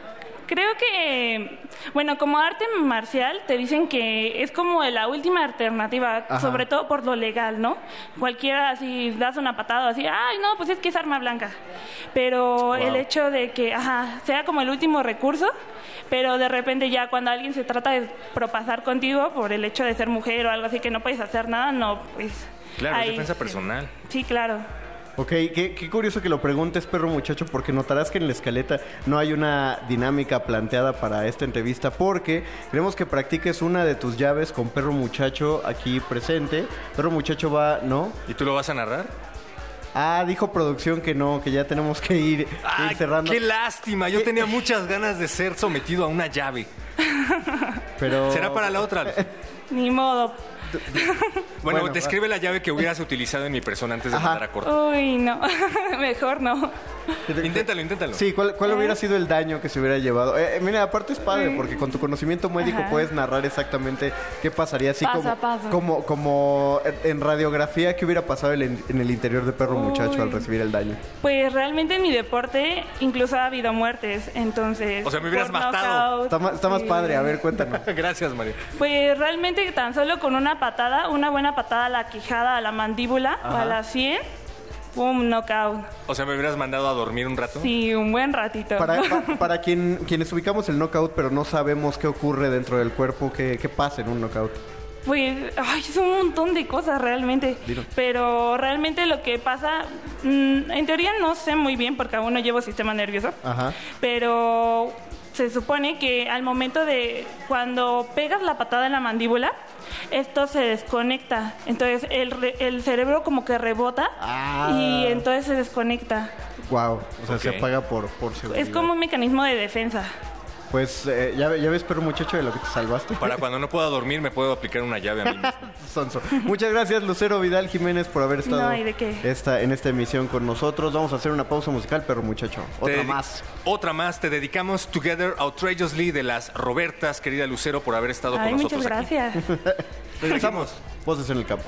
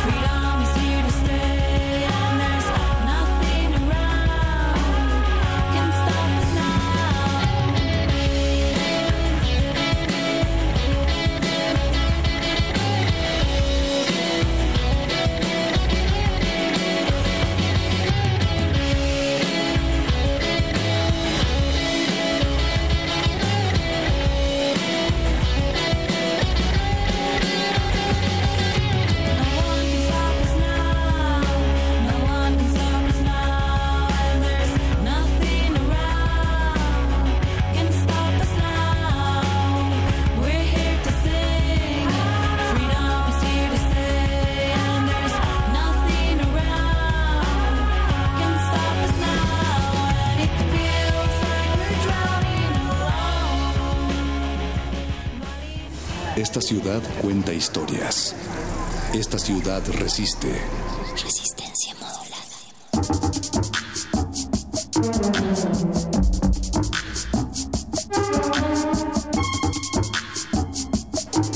Resistencia modulada de Radio UNAM trae hasta ustedes Voces en el Campus. En esta ocasión estamos aquí en vivo, más no en directo, en la Facultad de Estudios Superiores de Iztacala. Querido Rafa Paz, ¿cómo te sientes? ¿Cómo te sientes? ¿Qué tan animado te encuentras de estar aquí? A mí me dijeron que esta era la mejor fest, pero no he escuchado tanto ruido. ¿Será? ¿Qué te dijeron?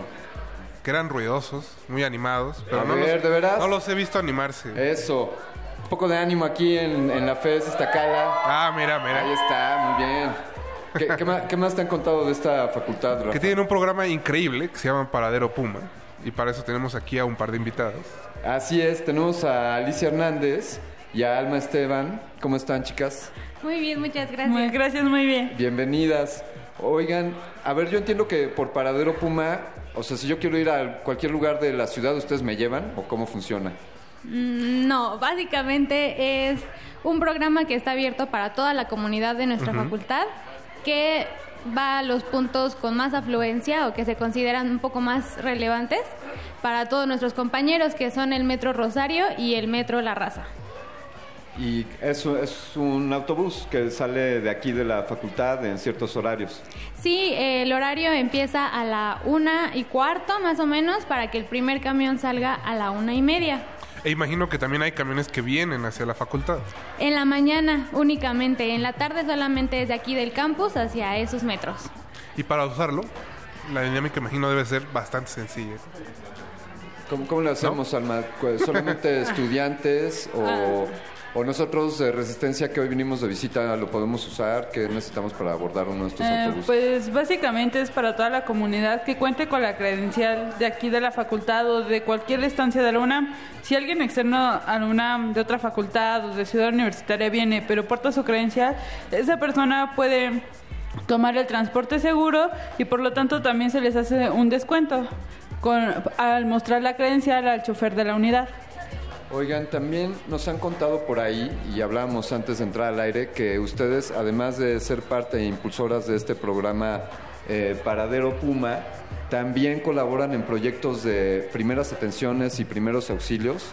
Como platícanos, platícanos de eso, por favor, Alicia.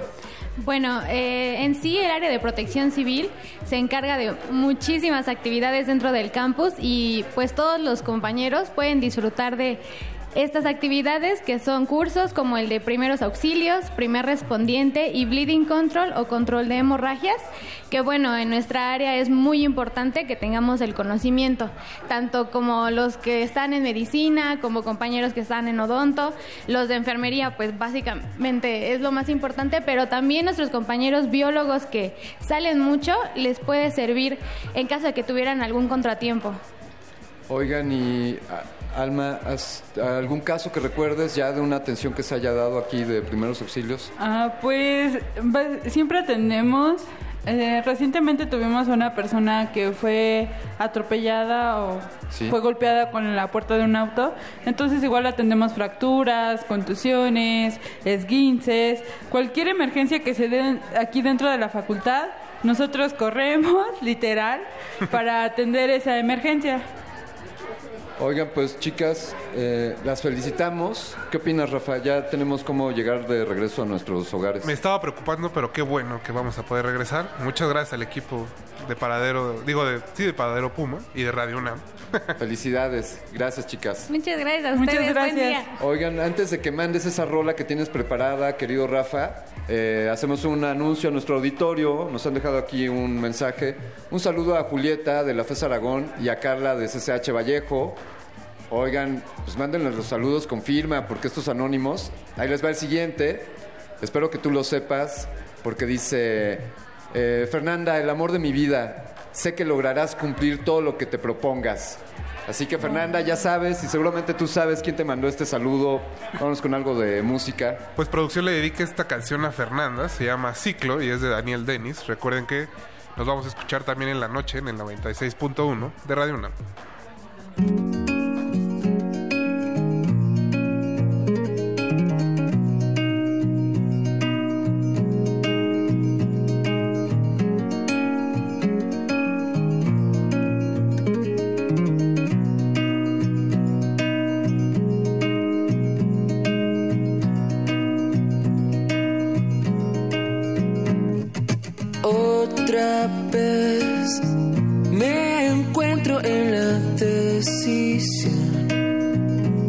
Quebrantar con todo aquello que no me lleva a un lugar.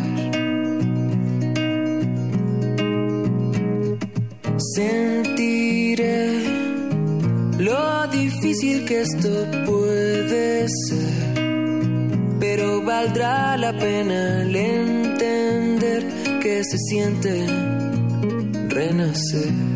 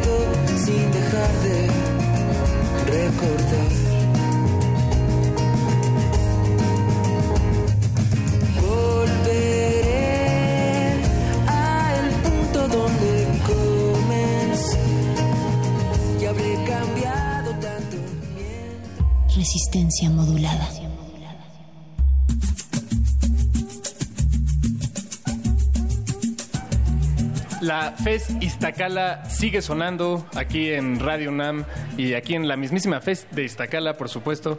Eh, hace rato tuvimos la oportunidad de charlar con la tuna de aquí de la FES de Iztacala y no seguimos, de, eh, pues no, no paramos de sorprendernos, Omar, de, de todos los, pues, lo- los proyectos musicales que, que están emergiendo aquí. Sí, música hay. eh, está sabrosa la cosa. Y venimos con nuestro, siguiente bloque. Estamos con Daniel Jacem Núñez Medina. Y él es el responsable del taller de rockabilly. Bueno, para empezar, traes el look, ya traes tu fleco, carnal. Así es. ¿No? ¿Qué se necesita para ser un buen rockabiloso? ¿Cómo, cómo se dice? Un buen vato de rockabilly. Ver, ¿Cuál Pues- es el look? Pues mira, hay muchos tutoriales en YouTube que te dicen, no, pues viste así, así. Exacto. No, no, no, yo creo que... se Ponte necesita- gel. Secadora. El Hellboy. No, se necesita más que nada la, la energía, ¿no? Esta onda de la rebeldía, de... Hay una entrevista que le hacen a Vincent Van Rock, el de los Rebel Cats. Dice, Eh. no, pues rockabilly, chicas, cerveza, motos, autos. Entonces yo creo que es más esta actitud de, hmm, you know? Ok, Y, y en- y, por ejemplo, en este taller, ¿qué, qué se tallerea? Se tallerea. Se, se tallerea el, la gel. Pues... Así los peinados con secadora, qué show. El, cuéntanos. el- el taller va de clases de baile, ¿no? Porque mucha banda, no sé si topan que acaba de ser hace poquito el- el- la exposición de autos clásicos en Ciudad Universitaria. Entonces mucha banda iba a los eventos y veía y decía, ay, es que no sé bailar. Entonces el taller, pues, lo que hacemos es aprender a bailar. Y de vez en cuando pues damos como espacios, ¿no? Pero miren, se pueden vestir así, se pueden bailar así, se pueden arreglar así, el copete, los zapatos, el cinturón, Ajá. etcétera, etcétera, etcétera. Buenos pasos, es como tipo rock and roll así clásico, ¿no? Ah, más o, ¿Cómo menos. le llamarías? o O sea. ¿o es que- rockabilly tal cual? Pues es que el rockabilly es como tal un subgénero del rock and roll. Eh, para mí es un poco más brincado, un poco más... Uh, y el rock and roll es como más swingueado. Como lo que bailaban tus abuelitos. Sí. Pues oh, los míos también, ¿no? Ja. Los, los de todos, nuestros abuelitos. Es. Oye, y hay concursos, ciertamente, por lo que sé, ¿no? O sea, luego concursan de manera importante a nivel internacional, ¿cierto? Pues sí, sí, sí, pero, pero pues nosotros todavía no vamos a los concursos. ¿Qué pasó? Los de estudiantina, sí. Lo que pasa es que nuestro taller tiene poquito de haber empezado. Empezamos desde el semestre pasado y dimos un intersemestral ahorita, entonces apenas está, está joven nuestro grupo. Como para meternos a concursos y está... ¿Cuántos. ¿Cuántas personas hay en el grupo? Alrededor de 30 personas. Ah, no, bueno. Sí, sí, sí, pero, Ba- o sea, se ha visto mucho la respuesta de la facultad, de la comunidad y se agradece mucho porque van a inscribirse y dicen, no, pues es que sabes que ya se acabaron los, la, este, los, el cupo, ¿no? Ya, o sea, vemos la respuesta de que es tanta que se acaba el cupo. sí, sí, sí. Y eres estudiante también de psicología, ¿no? Así es, de sexto Oye, semestre, dígame. ¿Qué tampoco? ¿Por qué tantos psicólogos? ¿Si es aquí la, así la crema de la psicología, la FES? Pues, ¿qué te puedo decir? Sí, sí, ¿Qué te compañero. Decir? Pero si ustedes son gimnastas, ¿qué onda? ¿También son psicólogos todos? ¿Perdón? Ah, son porristas. Uy, perdóname. Oye, eh, Jacen, pues te tenemos una... Esta está buena, ¿eh? Eh, Queremos Híjole. hacerte unas preguntas. Entonces, pero estas preguntas se harán a través de, de la música. Entonces vamos a escuchar ahorita un, ca- un extracto, un fragmento Ajá, de, una, ajá. de un tema eh, clásico del rockabilly. Y quisiéramos saber si tú nos puedes decir eh, ¿Cómo se por, llama? por dónde va, quién a ver, es. cinco segundos, te ponemos y tú nos dices quién es.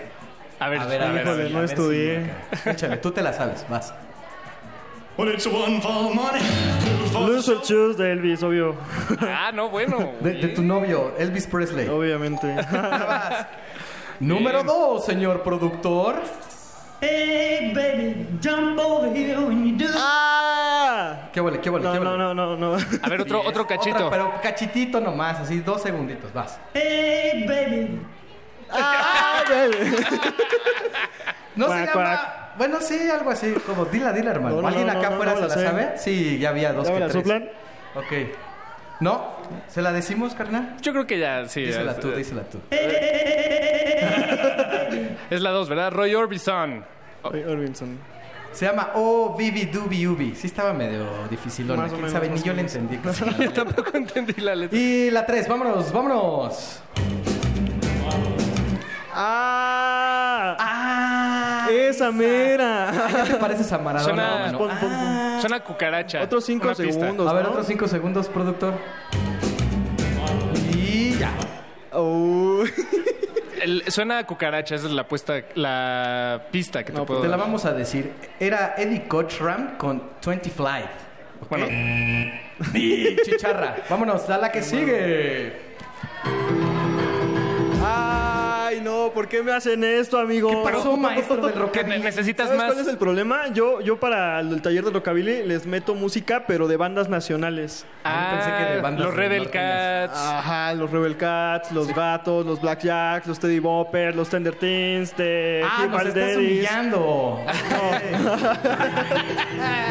No, nos fuimos muy atrás, ¿verdad? Por- Puro sí, sí, sí. clásico. Puro clásico. No, pero está bien, está bien.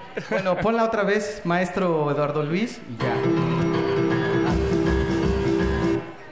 No, amigo. No, Bueno, era- vamos a bailar. ¿Qué te Va, parece? va, va, por Era favor. de Jerry, Jerry L. Lewis.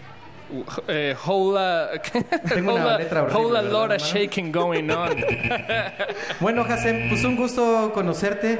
Los horarios, ¿cuándo son? Dinos para quien se quiere inscribir, aunque no haya cupo, ¿habrá cupo alguna vez o qué? Obviamente son todos bienvenidos, aunque esté a reventar el salón. Nos vemos todos los viernes de 12 y media de la tarde a 3 de la tarde, porque pues tengo clases, ¿no? Tengo que llegar. Eso. Exacto. De 12 y media a 3 de la tarde en el Centro Cultural, en el Salón de Ensayos. Sí, y actitud, copete, secadora, Obviamente. ¿no? Bueno, hermano, pues muchas gracias. Gracias a Gracias, ustedes. Daniel. Y seguimos en resistencia modulada, no se vaya, y los dejamos con el grupo Pong y la rola Dog Milk.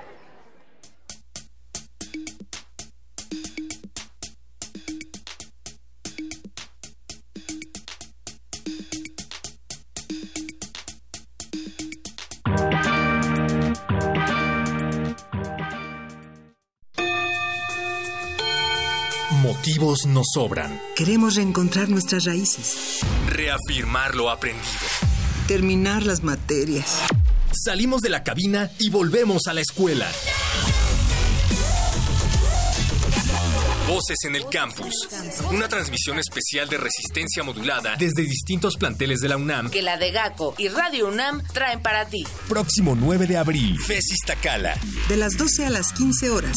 Transmisión a las 20 horas por el 96.1 de FM. Hacemos comunidad. Universitaria. Resistencia modulada. Radio UNAM. Experiencia sonora.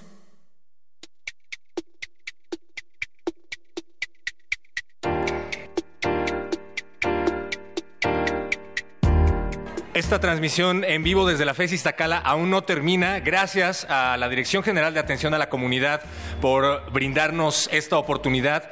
Y resulta, Mario Conde, que la de GACO decidió que nosotros pasamos demasiado tiempo aplastados dentro de una cabina, aplastados frente al micrófono, que no hacemos suficiente ejercicio y decidió enviar para darnos el ejemplo a Alma Beatriz Hernández Cruz, Areli Flores, Flores Santana, David Huerta, a Jesús Vargas y a Daniel Farfán, todos ellos del equipo de gimnasia de la FES Iztacala.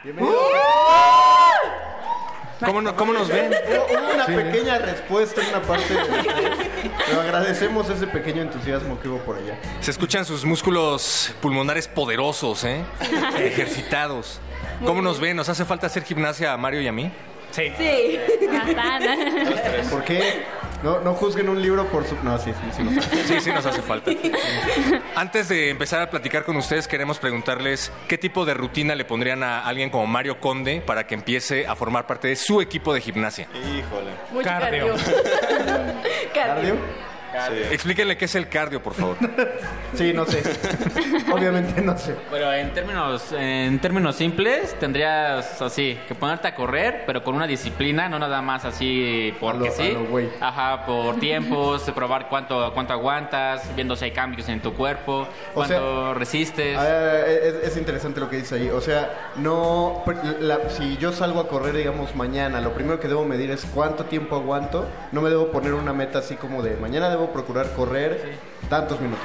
Eh, por ejemplo, puedes hacerlo, pero por ejemplo, si tienes mucha fatiga, causas o por ejemplo tu, respira- tu respiración ya no te da, pues puedes tener derecho a una pausa y después continuar, porque si no, no sería conveniente y acabarías dejándolo. O sea, no le, no le dirías a alguien que empiece a ejercitar que, que sobrepasara su propio límite. No, por supuesto que no, porque te vas a provocar lesiones. Otra, pues tienes que probar tú, como dijo mi compañero David, tu resistencia, tienes que probar tu cuerpo cómo está y desde ahí tienes que empezar. Si no tienes condición, no importa. Puedes empezar desde lo más básico, ya sea eh, algunas pequeñas abdominales, correr ya si quieres unos 5 minutos. Yo sé que suena muy poquito, pero No, créeme, no, No. es por... Hay personas que decimos, ay, que... No, yo sé que suena poquito, pero es bueno para que empieces desde abajo, porque si no te lesionas y no vas a tener ni siquiera buen rendimiento en el ejercicio. Ok, eso, eso eh, correr cinco minutos, un par de abdominales, es empezar desde abajo para nosotros, para gente como, como perro muchacho. Bueno, como yo, porque perro muchacho sí va al gimnasio. Pero No, a, mí- a mí yo quería que ahora me recomendaran algo a mí, o sea, porque como pueden ver, a mí me faltan aproximadamente unos 10 kilos de peso, entonces eh, quiero saber si me recomiendan una dieta de tortas de adobo, de las que venden aquí en la FES, buena. más la rutina que le acaban de poner a Mario Conde. ¿Qué me recomiendan a mí? Mira cómo me miran, ¿eh? están evaluando, perro muchacho. Recuerda que también estudian Claro, ¿no? la salud. Respecto a lo que serían las dietas o tipo de comer, tienes, o sea, tienes que hacer una compensación entre lo que te vas a comer y la actividad que vas a hacer. Porque luego puede que te pongas muchas dietas, pero dices, ya tengo lo que quiero, subí mi- en masa muscular tanto o bajé tanto en grasa y ya otra vez a lo normal. Pero ¿qué? ¿Va a haber un rebote y vas a acabar igual o peor todavía? Tiene que haber una disciplina en todo eso. Es como una dieta mental. También hay que hacer un cambio en la mente, no nada más en los hábitos alimenticios, para poder tener un resultado más duradero. Eh, Estoy pensando, no sé, dime si me equivoco, que tengo más o menos la complexión física del hermano de aquí atrás. ¿Cómo te llamas? Hola, Daniel. Hola, Daniel. Hola, Daniel. O, no sé, ustedes corrigen. Obviamente Daniel se ve muchísimo más ejercitado, tienes más experiencia que yo en esto. Eh, yo lo único que hago es levantamiento de, de control de PlayStation de vez en cuando. Pues yo también, pero pues ya le vengo a dar al gym también. Oye, de hecho, hasta, hasta se dan un llegue ahorita que los... Se parece. ¿Cuántos años tienes, hermano? Yo 19. Ah, ok, va. Ah, yo también. hermano perdido por ahí, perro muchacho. Eh, bueno, lo que a mí me ha funcionado es como no dejarlo, porque eh, pues empiezas y bueno, yo empecé yendo al gimnasio de pesas y pues eh, me pusieron una rutina que era como mucho cardio.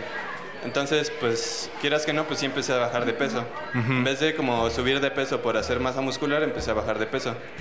Y pues luego lo que hice, pues ya me met- o sea, dejé de ir y luego ya me metí a gimnasia.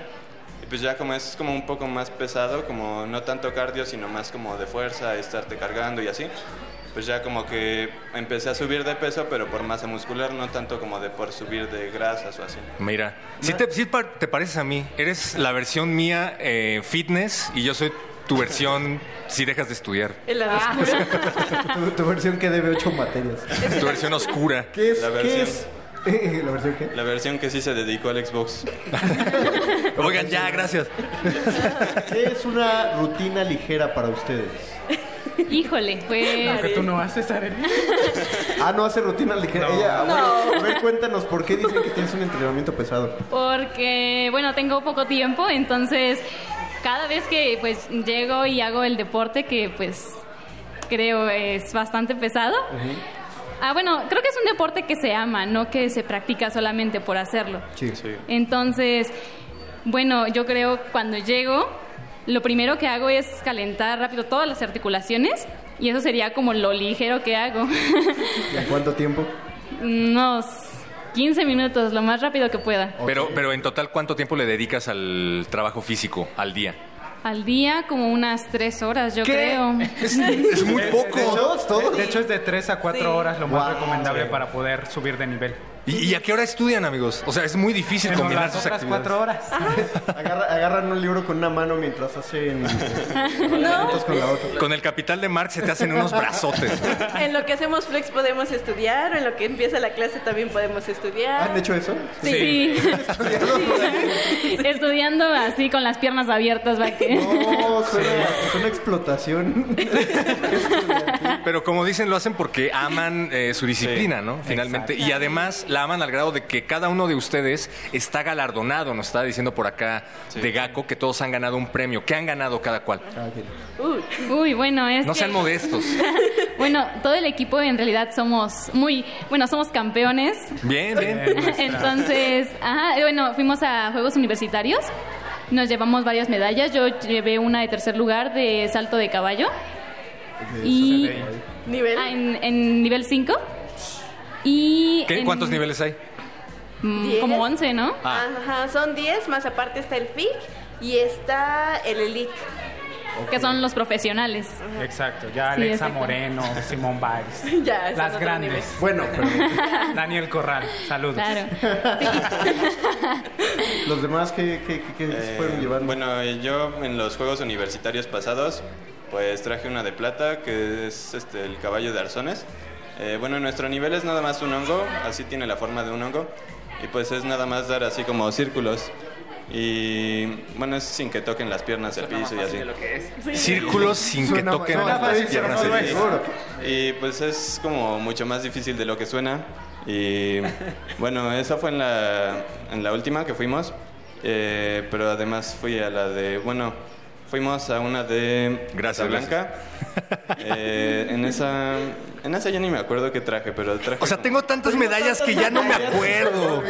Las pongo debajo de mi cama para que se estabilice. Tengo como. Bueno, en este punto ya tengo como 20 medallas, yo creo. Muy bien, No, pues felicidades. sí, Pero eh, bueno, en el que me fue mejor fue en la Copa de. En CDI, que yo traje dos de oro y creo que una de bronce. Hijo, muchachos. Y. Pues sí. Muy bien, a ver, por acá. Bueno, yo en los pasados Juegos Universitarios desafortunadamente no pude competir porque me lesioné. Ah, ese es otro punto, ¿verdad? Sí, de hecho en gimnasia las lesiones son Sí, el bastante cada día. Sí, y son bastantes. Ya, ya vamos, ya vamos. No, no, Bastante no, grave. no, no le hagas caso a ese señor. Pero en la, en la competencia que mejor me fue, eh, sí, CDI. CDI. Traje medallas en todo, excepto piso, pero todas de tercero, segundo y primero. Muy bien. Por acá, all around. All around. Yeah, sí. All around here. ¿Cuántas medallas te has llevado tú? Bueno, en los últimos universitarios no me pude llevar medallas en esos, pero fue una batalla como que muy reñida porque las calificaciones fueron como todas de arriba de 9, 9, 9, 5, 9, 6 O sea, de y yo estuve sí- como entre los 9. Sí, son décimas. 9, 3, o sea, me fue bien, pero pues no gané. Pero en CDI sí gané medalla. En barras asimétricas me llevé un tercer lugar. Y también me llevé a algún cuarto lugar en salto. Y ya. Muy bien, muy bien. Y por último, a otro campeón. Ah, eh, cuando a mí me tocó competir estos últimos juegos fue cuando estábamos estrenando el nivel 5 eh, en varonil, es diferente al de las chicas. Y en esta competición no me pude llevar ningún metal. Sin embargo, la vez anterior que competí en este mismo nivel, eh, eh, me llevé una de bronce, me parece, en anillos. Y en otras competiciones me he llevado todavía más, cuando era nivel 4, en cuatro aparatos, barra, anillos, paralelas, son la vieja confiable. Y ahí es donde he tenido más eh, eh, premios, por decirlo así, en esos aparatos. Mario Conde, tenemos que terminar esta entrevista, pero te invito a que nos pongamos a practicar. Voy a ir a correr ahorita. Para ser como estos niños que ya ni se acuerdan cuántas medallas se han ganado. No, no vamos a llegar al nivel, pero mínimo, mínimo los haremos sentir orgullosos. Lo importante es competir, Nos, como llevamos, dicen. nos llevamos nuestra rutinita. Es muy divertido. Muchas gracias. Supo- eh, entonces, producción, les teníamos su dinámica, pero producción ya no hay chance, ¿verdad? ¿Por qué no? Miau. Dice, no, no, no, es que te- que teníamos que escuchar de todas sus... Dicen que no nos quieren dejar humillados. Miau. Areli. Areli, David, Jesús, Daniel, Alma y... Espera, ¿maullaste? ¿Maullaste el micrófono? Muy bien. Es el lenguaje de gimnasia. Qué chido. Todos miembros del equipo de gimnasia de la FES Iztacala, muchísimas gracias por haber estado aquí en los micrófonos de Radio UNAM. Les dedicamos la siguiente canción y les vamos a decir cómo se llama regresando de este corte. Ok. Bueno. Escucha, escuchas. Muy Resistencia modulada.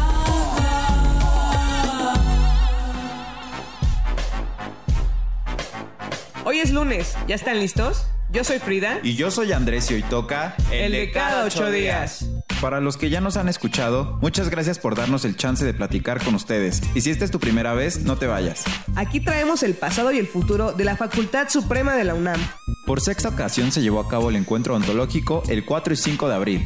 Este evento está buenísimo porque se reúnen aquí en el campus central alumnos, profesores, investigadores, toda la banda odontológica de nuestra FES y conviven en ponencias, conferencias, concursos de cartel, presentación de proyectos, arman un eventazo muy animado y mejor no se los cuento yo, que se los cuenten los asistentes. Este año me pareció demasiado interesante mm, debido al empeño que pusieron los profesores y a la buena organización de parte de Iztacala. Mantenerlos actualizados y reafirmar los conocimientos que los profesores ya nos han dado durante sus clases, pero la verdad es que estoy muy satisfecho este año por la buena información que nos han dado. Muchas felicidades a la FESI, a la jefatura de la carrera, a investigación y posgrado y a extensión universitaria por unir a todos los dentistas. Tal y como se los habíamos adelantado, Control Absoluto abarrotó la explanada de la entrada principal en tremendo concierto al aire libre, en donde todos los que estuvimos ahí festejamos con su música el cumpleaños 44 de la Facultad Suprema. Estuvo buenísimo y para los incrédulos les dejamos la evidencia.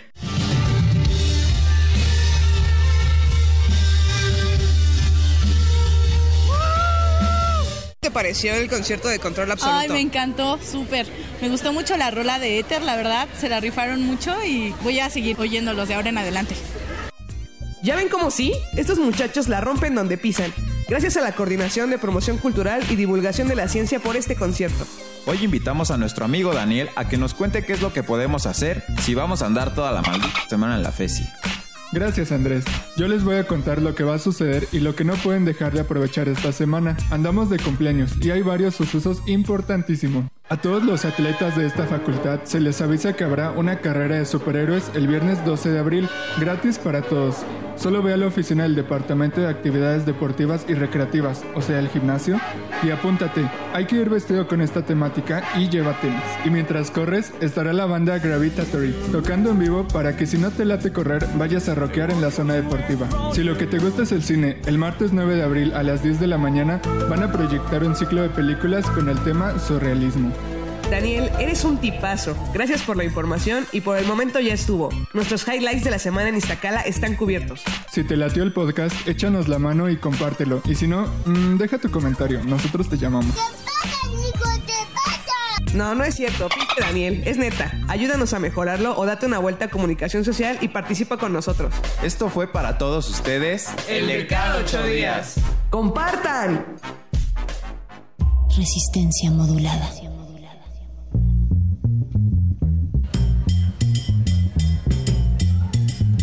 Queridísimo Rafa Paz, lo que acabamos de escuchar fue el podcast oficial de la FES Iztacala, donde nos encontramos en este momento, no transmitiendo en vivo, como ya lo hemos repetido, pero sí eh, grabando en vivo, viviendo en vivo el momento, la intensidad, la intensidad de las facultades.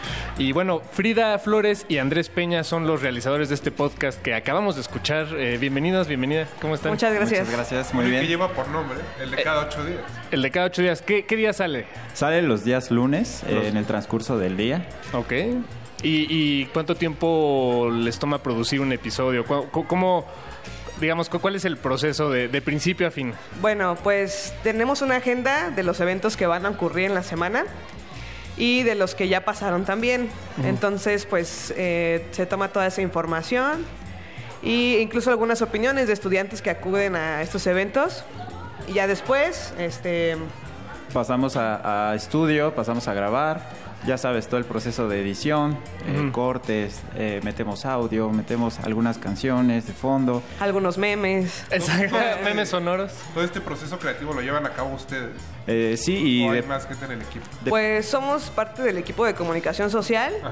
somos pasantes de odontología y pues entre todo el equipo de, comuni- de comunicación social somos los que llevamos a cabo eh, este proyecto de podcast. Además de estar estudiando, por supuesto. Claro que sí.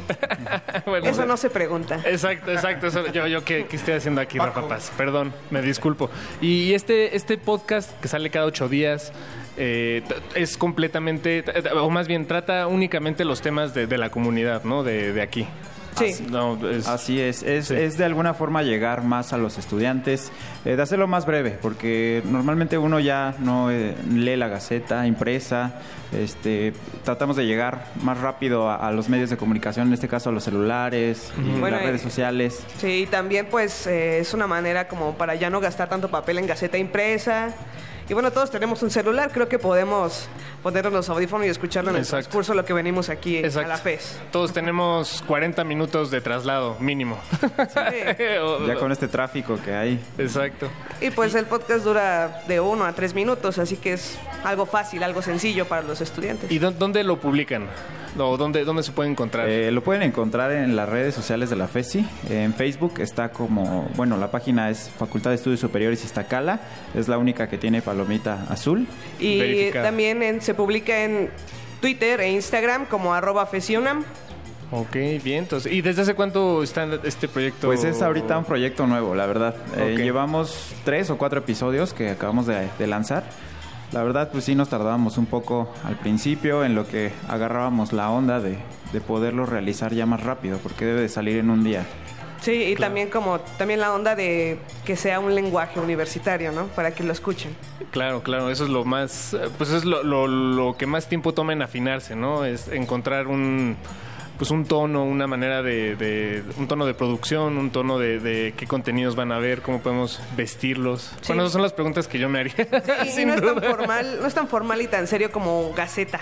Es algo Sí. más Me relajado. imagino que también es una experiencia muy diferente para ustedes que son odontólogos, de repente hacer cosas de comunicación. Sí. Sí. Bueno, eso, eso nos han hecho creer. Sí. Sí, Pero de hecho sí, eh, eh, pues sí es algo nuevo porque lo hemos aprendido ahí en el área. Entonces, pues está padre. Ya le estamos agarrando el gusto y, y nos Sí. divierte hacerlo. Y la práctica también. ¿Les interesaría eh, seguir eh, abandonar? Para... Ah, bueno, lo estamos pensando, ¿no? No, no es cierto. no, muy bien. Eh, pues, eh, ay, perdón. Eh, Frida, Andrés, muchas, muchísimas gracias por acompañarnos en este, en esta breve intervención como. Eh, Pues busquen pues, el eh, podcast. eh, busquen Sí, el podcast. busquen el exacto. podcast, sale cada lunes eh, en las páginas oficiales de la FES. Facultad de Estudios Superiores Iztacala, eh, es lo único con palomita azul. En Instagram, en Twitter, como arroba fesiunam. Y no se pierdan el de cada ocho días, todos los lunes. Buenísimo, muchas gracias. Y vamos a ir con una petición del público que se llama Do I Wanna Know de los Arctic Monkeys, que se la dedican al, al elegido y el número 7 por siempre. No, no tiene sentido para mí, pero, pero saludos al número Supongo que el 7. elegido sabrá quién es. Sí, el- pues sí, es él. Quiero su- Así que vamos a escuchar la canción y regresamos. Gracias. Vamos.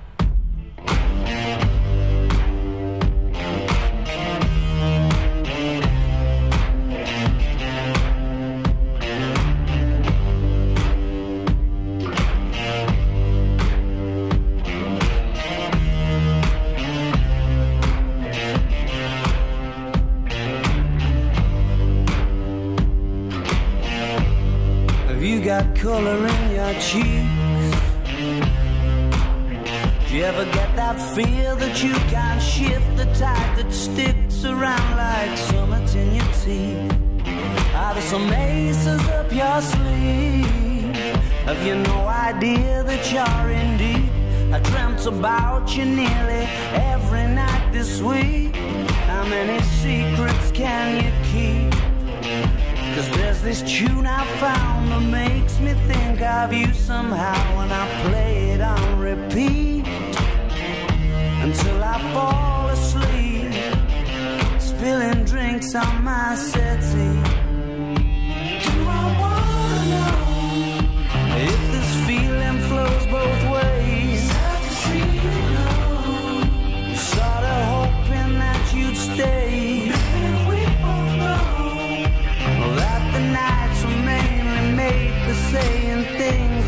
can't say tomorrow day. Crawling back to you, so I wanna know what time it should. Simmer down and poker up. I'm sorry to interrupt, it's just I'm constantly on the cusp. I've tried been to kiss you. I don't know if you feel the same as I do. We could be together if you wanted to. Do I wanna know if this feeling flows both ways. We're sorta hoping that you'd stay.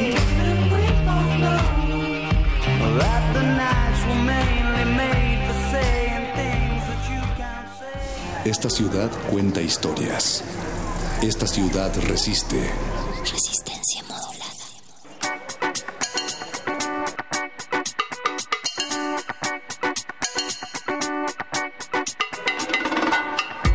Voces en el campus, en la FES Iztacala. Eh, pues estamos muy animados de estar aquí con ustedes y seguramente aquí se escucha el ánimo de que estemos aquí, resistencia modulada. ¿Qué les parece, qué les parece FES Iztacala que esté resistencia modulada por acá? Estamos, hemos tenido que contener a las hordas Eso. de alumnos que están allá afuera y ya he crecido hasta 2000 fuera de la cabina. Oye, Una- Mago, pues ¿recuerdas aquella vez que te decía, vámonos a Acapulco? Y que me decías, pero ¿cómo le hacemos para irnos a Acapulco? Y yo te proponía que conformáramos un grupo de porristas Me acuerdo. para ir a participar en el Campeonato Nacional de Porristas Universitarios allá en Acapulco. Me acuerdo, pero el hecho de que tú, yo y Apolo, Apolo es el perro de Candiani, hiciéramos Apolo. ese grupo, no nos apoyó en nada. No, no ganamos el campeonato, entonces... Eh, sí, bueno... Eh, Apolo se veía muy tierno. Dio él siempre está muy animado, pero aquí tenemos a un equipo de chicas que sí logró ese cometido. Sí lo cumplió. ¿Cómo están, chicas? Háganos un favor, ya que son tantas, ¿por qué no se presentan cada una? Nos dicen su nombre y qué carrera están estudiando. O de, de aquí, de, de nuestra izquierda hacia, la, hacia nuestra derecha. Hola, yo soy Araceli y estoy cursando enfermería aquí en FESI. Hola, yo soy Fernanda Camarena y estudio la carrera de médico cirujano. Fernanda. Hola, yo soy Fernanda Cruz y también estudio la carrera de médico cirujano en FESI Iztacala. Gracias. Hola, mi nombre es Kaori y estoy estudiando aquí psicología en FES Iztacala. Hola, yo soy Lisette y estoy estudiando psicología aquí en FES Iztacala. Gracias. Hola, soy Abril García y mi, carrera es psicología. Perdón, ¿nos puedes repetir, Abril, tu nombre? Porque tuvimos... Me llamo Abril García y estudio psicología en FES Iztacala. Ok, y... Hola, yo soy... No, otra vez. Hola, yo soy Carla y estudio psicología igual aquí en FES Iztacala. Ok, bien. Eh, ¿qué- ¿De quién fue iniciativa? Hablo, si es un grupo que ya está conformado en la FES, o, o- o ustedes son pioneras, o, fue, o, o fueron otros alumnos quienes fueron pioneras en el grupo. No, la verdad es que eh, el equipo de FES Iztacala ya lleva aquí alrededor de un año. Este, lamentablemente ahorita no está nuestra coach, eh, es Fernanda Jaramillo. Le mandamos un saludo. Eh, Estudia igual la carrera de médico cirujano aquí en la FES. Ok. Y este, pues ella es la que tuvo la iniciativa de formar este equipo y empezar a reclutar personas y la verdad es que se lo debemos a ella. Yo quiero preguntarles cómo, cómo se preparan, cuál es su, su rutina o su método de entrenamiento. Bueno, nosotras entrenamos de 3 a 4 horas y nuestros días de entrenamiento son los lunes y miércoles. Entrenamos de 2 a 5 de la tarde y nuestra coach es la que nos ha llevado a todo esto hasta ahora. Mago, eso nos faltaba, lo, el entrenamiento de las cuatro horas. Además, los días en los que no estamos entrenando tenemos que hacer rutina por nuestra cuenta, hacer fuerza y demás para estar en condición. Incluyendo el gimnasio. Es que es, es necesario, ¿no? Porque la FES Iztacala, cuando menos por lo que hemos escuchado el día de hoy y los que no conocían las actividades de la FES Iztacala, se dan cuenta de, de- de- dentro de estos programas que tienen de fomento a, a una vida sana y a la ecología, tienen muchos atletas. Eh, muchos, muchos deportistas que salen de aquí de la FES, lo escuchamos en la entrevista ante anterior eh, con el grupo de campeones de gimnasia, entonces requieren de un grupo que sea el, el apoyo, eh, ¿cómo, cómo se dice el apoyo? No es emocional, eh, El- moral, que, requiere eh, eh, energético, porque es necesario, ¿no? Un grupo de este tipo. Ustedes lo han, ha- han notado que hay una diferencia cuando un atleta... Un atleta antes de que, de que aparezca su porra a después de que aparece la porra. Bueno, es que nosotras no hacemos porras para los deportistas, más bien hacemos gimnasia, cargamos ok. niñas, hacemos saltos y todo eso lo presentamos en una rutina para competir con, otro, con otros equipos de porra. Oye, ¿qué, qué, qué otros equipos o de qué otras universidades estaban compitiendo en este Campeonato Nacional de Porristas Universitarias en Acapulco? Bueno, yo pude reconocer a los de la Facultad de Contaduría eh, y entre otros equipos que también son... eh, ¿Quiénes eran así de los más fuertes? ¿Qué equipos? Dentro de nuestra categoría eh, estaba el equipo de Gamos, eh, también estuvo presente el equipo de Titanes en diferentes categorías, mixto y no recuerdo en qué otro nivel. Pero la verdad es que en ese tipo de competencias, al ser un nacional, pues va gente de todos lados, ¿no? Entonces sí es un lugar donde pues conoces gente, conoces otros equipos y te llenas de esa buena vibra que, que todos se transmiten entre sí. Porque además son equipos de porras profesionales de todo el país. Nosotros tuvimos la fortuna de haber ganado el campeonato a nivel nacional en categoría femenil 3, no con equipos solamente universitarios, sino con equipos eh, de porristas profesionales por parte de la Organización Nacional de Porras, porque ya somos parte de la Federación Nacional de Porristas de México. ¿Cuál han encontrado ustedes? Digo, si ya se formaron estos grupos y estos campeonatos, quiere decir que ya hay un reconocimiento como tácito, ¿no? A la, a la disciplina que desarrollan. Pero aún así, ¿han encontrado alguna dificultad desde el momento en el que, por ejemplo, ustedes decidieron decirle a su familia, me voy a quedar a entrenar para el grupo de Eh, porristas? Bueno, sí, la verdad, eh, bueno, la mayoría de nosotras pues somos estudiantes, entonces principalmente pues es el aprender a coordinar tus tiempos tanto en la carrera como el tiempo que demanda esta actividad. Claro. Y bueno, además eh, es una actividad que no es sencilla, llevamos la verdad bastantes, este, a veces incluso caídas, golpes y también la familia pues tiene que aprender a lidiar con que a veces llegues con un moretón o con cualquier otra cosa y es, eh, al principio es difícil que como que lo asimilen. Sí, al igual que, bueno, inicialmente tus papás piensan de vas a ir a perder el tiempo, vas a ir a bailar, vas a ir a bailar en, no sé, partidos de americano, cuando realmente no es así, ¿no? Y como dice mi compañera, luego llegamos con un tobillo lastimado, con suturado el labio o algo así, y pues Precisamente sobre ese punto, ¿de qué manera, o sea, desde luego irse a bailar no es perder el tiempo, ¿de qué manera eh, agrega, enriquece el estudio de sus carreras el estar, ser parte de este grupo? Pues yo creo que principalmente eh, eso lo notan nuestros padres al ver el tiempo que, que pasamos aquí dentro de la facultad, ¿no? Como ya bien mencionaron, entrenamos casi de 2 a 5 y hay veces en las que nos quedamos casi todo el día. Entonces, el- el- la manera de, que tenemos de organizarnos con los estudios, pues también se reconoce de cierta manera gracias a, a este tiempo que invertimos. Pero de todas formas es entrenando, no se quedan todo el día entrenando, no es... Sí, No es como algunos otros de nosotros. Nos quedamos mucho en la fac, pero no entrenando. No, aparte es una experiencia muy, muy buena que la verdad nunca se puede llegar a repetir a lo mejor.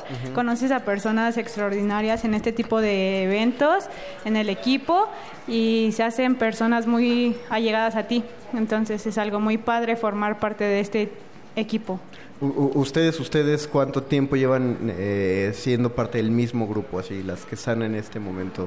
Llevamos desde... mm, Como casi dos semestres. Dos semestres, Sí, ok, sí, ya es una cosa de casi un año. Todas se han lesionado. Sí, sí, todas, ¿Cuál, todas. cuál es el futuro de este grupo? ¿Seguirán con esto cuando terminen sus carreras? ¿Qué planean? Sí, además eh, nos dieron el pase al siguiente nacional y Ya. esperemos Ah, también eh, tener el pase al internacional que se lleva en Orlando, Florida. Entonces queremos seguir trabajando por, por, por este pase. Chicas, pues no- nos ha quedado claro, dado lo que, lo que nos han explicado, que no es lo mismo ser animadoras que porristas, pero sabemos que ustedes están preparando una porra especial para, claro. para esta participación. ¿Tienen preparado? Nos gustaría escucharla. le- eh, nosotros ya tenemos toda la preparación al micrófono. Ve que padre, aparte se están poniendo de Sí, sí, acuerdo. están como- coordinándose. Como en, esas, en esa película de triunfos robados.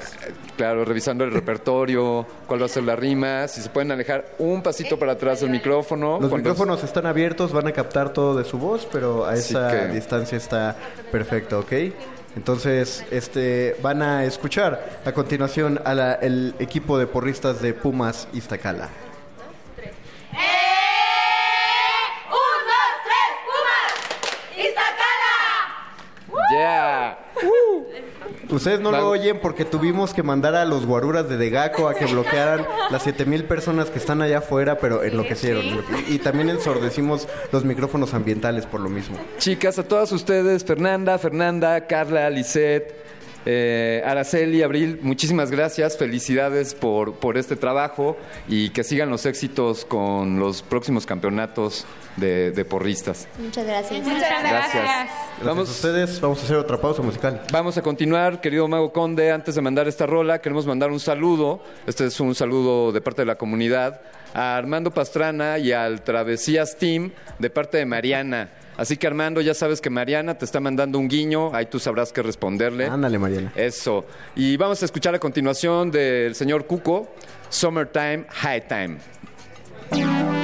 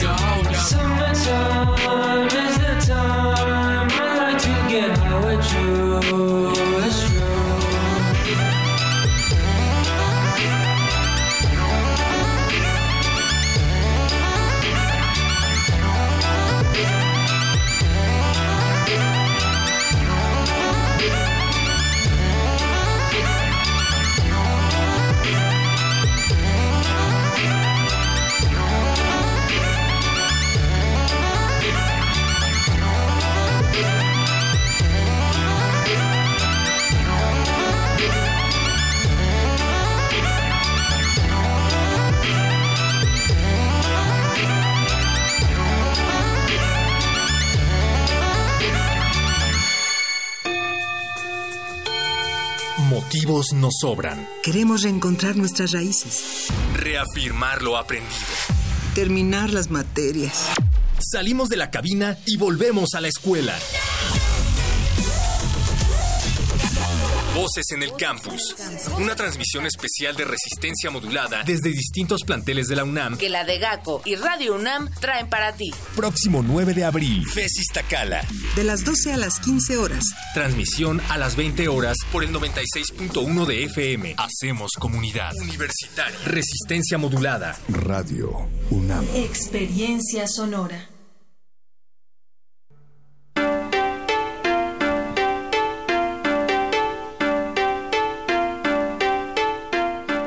Acabamos de escuchar el promo de lo que efectivamente está sucediendo en estos momentos aquí en la FES Iztacala, Resistencia Modulada en vivo desde esta facultad. Le mandamos un saludo por parte de Lilia Arlet Lara Alarcón, estudiante de psicología, a Susana Ramírez de la CONADE y a Frida Ramírez, que está estudiando trabajo social y pues que no se pierde en Radio UNAM, Paco de Pablo. Saludotes a todos y a todas allá afuera.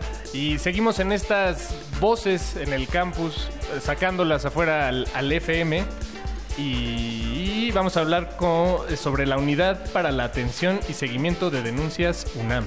De la Unidad para la Atención y Seguimiento de Denuncias de la UNAM nos va a hablar Jessica Toski. ¿Cómo estás, Jessica? Hola, Jessica. Hola, ¿qué tal? Muchas gracias. Bien. Oye, ¿qué tipo de denuncias atiende la Unidad para la Atención y Seguimiento de Denuncias de la UNAM? Porque Paco de Pablo y yo estamos pensando en hacer una denuncia porque el aspersor de aquí atrás lleva tres horas tirando el agua Ok. Por ejemplo, por ejemplo. Por ejemplo, no, eh, la UNAD, sobre todo ahorita estamos desde hace dos años y medio más o menos que se publicó el protocolo de género, especializándonos en ese tema, en atención de eh, denuncias por violencia de género. Ok. Sí recibimos otro tipo de denuncias como pueden ser a veces robo, eh, riñas, eh, etcétera. Cualquier situación que vaya contraria a la legislación universitaria también pueden acercarse, pero la especialidad ahorita de la UNAD es sobre todo violencia de género. Y tiene- son denuncias que, eh, es decir, tienen que ser eh, ocurrencias que ocurran en, en la UNAM, me imagino, ¿no? Eh, Eh, pueden ser, no necesariamente, en ocasiones podemos atender situaciones que hayan ocurrido fuera de la universidad, siempre y cuando haya personas de la comunidad universitaria implicadas y que esa relación que tengan ellos o, o estas personas tenga alguna consecuencia en la vida académica universitaria. Eso también lo podemos atender, aunque haya ocurrido fuera de la universidad. Jessica, sabemos que vivimos en un país muy complejo en ese sentido, en donde parece que es más difícil ir a denunciar que dejar pasar el acto por parte del agresor, ¿no? Porque la denuncia es engorrosa, porque la denuncia te criminaliza siendo víctima, porque la denuncia es burocrática, porque la denuncia implica un montón de cosas y muy negativas. En ese sentido, ¿cuál es el papel de la Unidad para la Atención y Seguimiento de Denuncias de la UNAM en función de la protección a las víctimas? Claro, contamos con personal especializado, eh, siempre se atiende bajo la perspectiva de género y de derechos humanos. Algo para nosotros muy importante justamente es no revictimizar a las personas que se acercan, ¿no? Como tú lo decías, es muy difícil para quienes sufrieron un acto de violencia acercarse a una autoridad. Entonces lo que pretendemos es generar como esa confianza, desde el primer momento se les da acompañamiento psicológico, la contención también psicológica. Eh, las abogadas también eh, son mujeres, son con perspectiva de género y se les va dando todo el acompañamiento durante todo el proceso. También se generan medidas urgentes de protección para quienes denuncien. Eso es algo importante para que también lo sepan, ¿no? Que, que a la persona que agredió se le va a dar un documento en donde se le prohíbe acercarse a la víctima, tratar de contactarla por cualquier medio o generar actos de molestia. y, en este panorama social en el que vivimos hoy en día, eh, ¿han notado ustedes un incremento de- en las denuncias que hay? Eh, ¿Podría hablarse de, de eso? Creo que más que incremento del... Bueno, sí, sí, hay, sí han incrementado hay las denuncias, sí. acercándose, Sí, sí. totalmente. El- la, UNAM, la UNAM, antes de que se publicara el protocolo, tenía un registro eh, muy básico, digamos, porque realmente no había como estas bases de datos que ahora generamos a partir de la especialización que se hizo de la unidad. Y sí, las, las denuncias han aumentado. eh, pues afortunada y desafortunadamente, ¿no? Lamentamos que estos hechos sigan pasando, pero nos sentimos satisfechas de que se- se tengan la confianza de acercarse a nosotras o a las oficinas jurídicas que hay en cada escuela. ¿Reciben denuncias anónimas? Porque ese es otro tema muy complicado, ¿no? Por ejemplo, digamos, sin desdeñar desde luego el, el movimiento, sin desdeñar el tipo de denuncias que afortunadamente están empezando a cobrar relevancia. Si Paco de Pablo a mí me cae mal o no me quiere exentar con un 10 y lo amenazo con una denuncia anónima, ¿hay que procede? Es decir, ¿se lleva a cabo una investigación al respecto? Así es, ningún procedimiento se puede iniciar de manera anónimo, ¿no? Eh, necesitamos que la persona firme y tenerla totalmente identificada. Sí recibimos denuncias anónimas a través del correo o vía telefónica, pero siempre se les explica que para iniciarse un procedimiento es necesario que se firme un acta, ¿no? Por lo cual van a ser identificables, pero sí contamos con la confidencialidad de los datos, ¿no? Ninguna persona externa al procedimiento puede conocer de datos. ¿Y qué, observaciones podrían hacerle eh, a, pues, a cualquier persona desde la, unidad para la atención y seguimiento de denuncias de la UNAM? Eh, pues qué recomendaciones o, cómo hacerlo sentir más seguro, ¿no? De proceder con una denuncia. sí. Claro. Eh, importante que conozcan el protocolo, que existe un protocolo para la atención de casos de violencia de género, que la UNAM está en contra de cualquier acto de violencia que se ejerza dentro de la universidad o fuera, y si hay personas implicadas universitarias, que se les va a acompañar, se les va a dar el seguimiento, ¿no? Y eh, se va a hacer acorde como todo este proceso de confidencialidad, también acorde a la legalidad y a los procesos que establece la universidad. En algunos casos, por ejemplo, en ocasiones cuando no ocurrió el hecho en la universidad eh, y no tenemos cómo actuar porque o, o tal vez el agresor es una persona externa a la comunidad, también lo que podemos hacer es acompañar a la víctima al Ministerio Público a iniciar una carpeta de investigación. Eso también lo podemos, las podemos acompañar, ¿no? Entonces siempre la idea es que y la invitación es a que denuncien cualquier acto de violencia. Es, es muy importante lo que dices porque trasciende los muros, por así decirlo, de la comunidad universitaria y se llevan las denuncias a- al ámbito penal. Así es. Siempre, siempre se les da esta, esta sugerencia, esta asesoría y ellas son quienes deciden si únicamente nos quedamos con el procedimiento administrativo dentro de la universidad o también quieren proceder con una denuncia penal. Jessica Toski, ya tenemos que terminar esta entrevista, pero no queremos irnos sin que antes nos digas a dónde podemos dirigirnos y cuál sería más o menos el procedimiento, cuál sería más o menos el tiempo que le toma a alguien darle continuidad a su denuncia y en cuánto tiempo se concretaría. ¿Y qué puede esperar, no? Exacto. Eh, pueden acudir a la oficina jurídica de su dependencia. Cada dependencia y entidad, por ejemplo, aquí en la FES Iztacala existe una, una oficina jurídica que está en el edific- edificio de gobierno. Cada escuela tiene una. Pueden acercarse a esa, a esa oficina jurídica, pueden acercarse con nosotras que estamos en CEU, a un costado de la Torre 2 de Humanidades, en el antiguo edificio de posgrado, primer piso. Pueden escribirnos al correo de género.oag.unam.mx.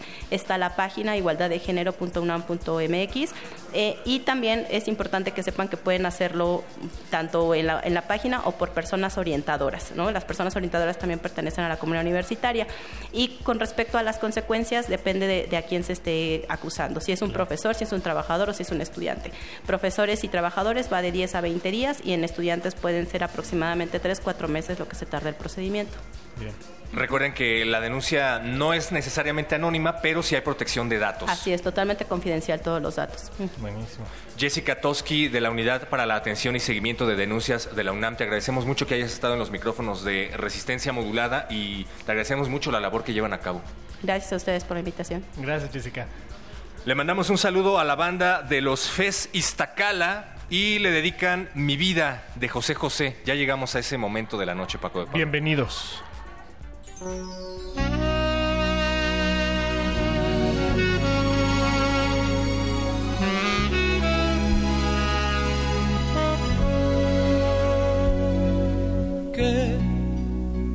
al fin te lo han contado, no. Bueno, ya conoces mis defectos. Si anduve con este y con aquel, con esta y con aquella, con esto y con aquello, que te vas a deshacer de mí no digas nada, lo comprendo. Te temes que un hombre como yo te va a hacer mucho mal y eso no es cierto. Yo he rodado de acá para allá, fui de todo y sin medida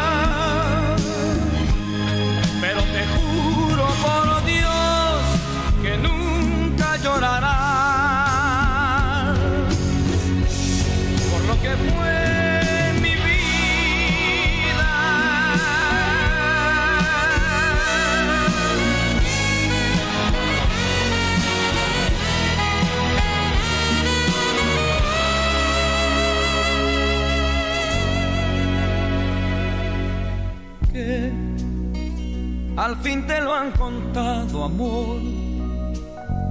Seguro que te han dicho, ten cuidado, que un hombre que ha sido como yo acaba por volver a su pasado. No, no puedo responder, amor. Lo único que sé es que te amo. Y eso no hay fuerza ni ley que lo pueda mover. Eso es sagrado. Escucha, escuchas. Resistencia modulada.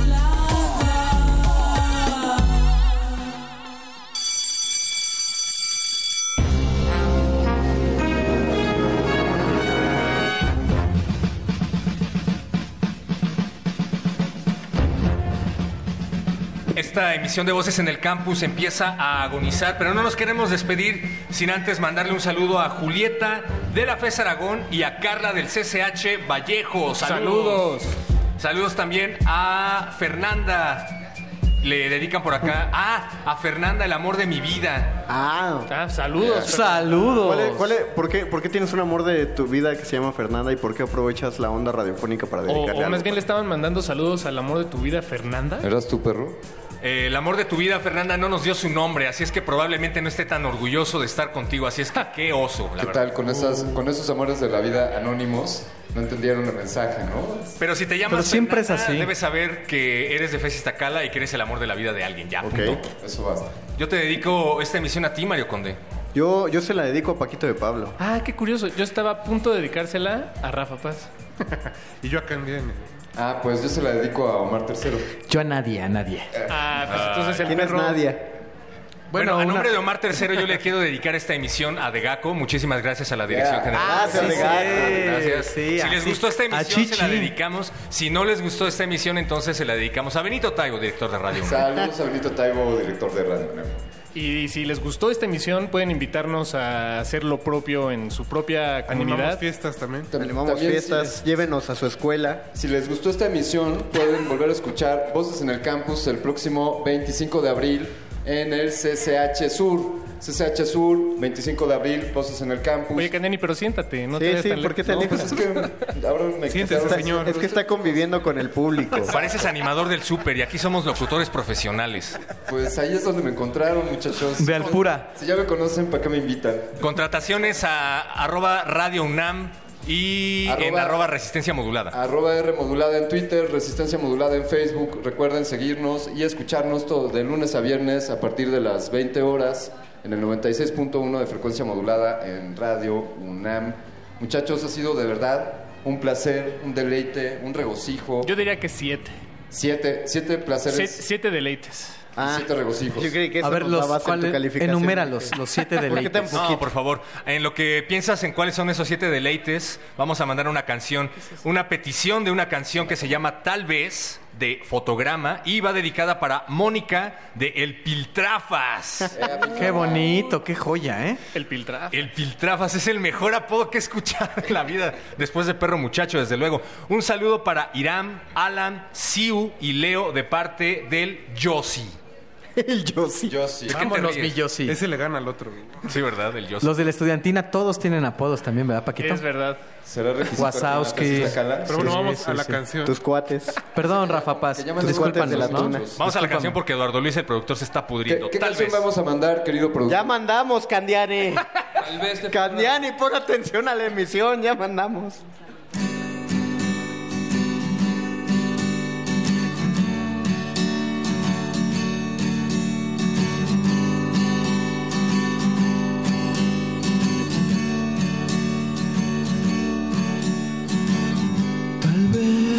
Si no fuera por él, estarías a mi lado. Disfrutarías todo junto a mí y probaría más tus labios. Tal vez si no fuera por él, te enseñaría muchas cosas que la rutina ya no puede darte y su forma de ser no deja ser. Solo tal vez. Tal vez si no fuera por él, estarías a mi lado. Disfrutarías todo junto a mí y probaría más tus labios.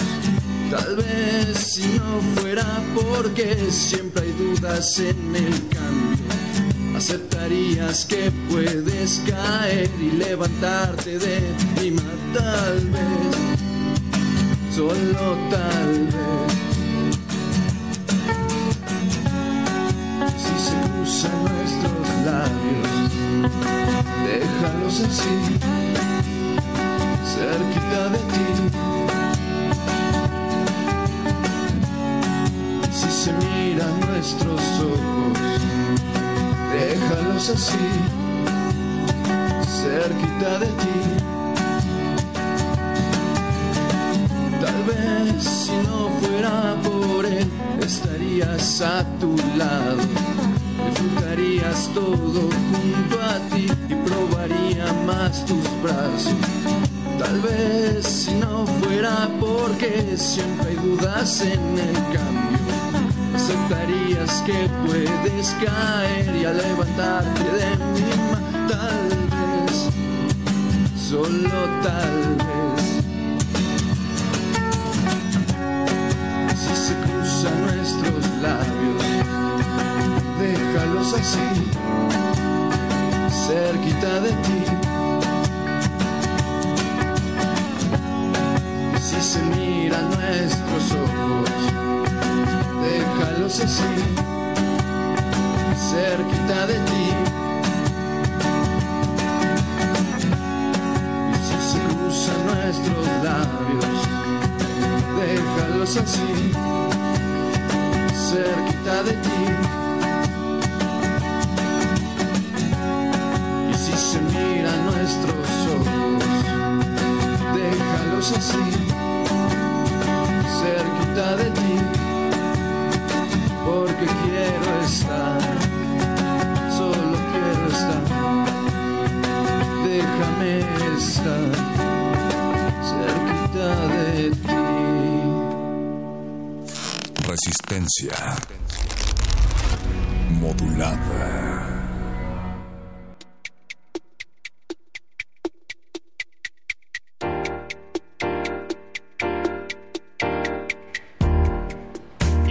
Los micrófonos de resistencia modulada aquí en Voces en el Campus le mandamos un fuertísimo saludo, bueno, un fuertísimo abrazo y cariñoso saludo a Aglae Vaquera de Difusión Cultural de aquí, de la FES. Hola, por gracias. ayudarnos a sacar este numerito. ¿Sí te caímos bien o más o menos? ¿Sí nos volverías a invitar? Sí. ¿Nos invitarías a amenizar tu fiesta? Oye, que lo va a pensar. imaginaste unos, unas personas trajeadas así, zapatito Sí, nos pasaron todo, por el detector de metal cuando llegamos. Ajá, sí, yo sí, sentí eso, pero... Nos, nos- nos pasaron por la báscula, nos tomaron muestras de sangre. De Muy bien. Somos buenos muchachos. Sí, una buena bienvenida. Saludos a Aarón La Puerca, o sea, Aarón alias La Puerca. Yeah. De parte de Roberto. Te estás puliendo, Fesista Cala, con tus apodos. sí, Que quede claro que no ¿eh? estamos inventando nada. Estos, apo- Sí, sí, estos sí. saludos son verídicos. Eh, mi gran amor, Nach. Nach. Para Carlos Cardona Canales. Dice, eres el mejor. Te amo. Atentamente, Betty Chu. Sí, la, la canción es Mi Yo Gran que- Amor de Nach. Creo que sí. Se Ah, están ok. bromeando, pero se me hace que te están bromeando. Sí parece, ¿verdad? Parece que no vamos a tener tiempo, pero saludos a- de parte de Betty Chu. Betty Chu.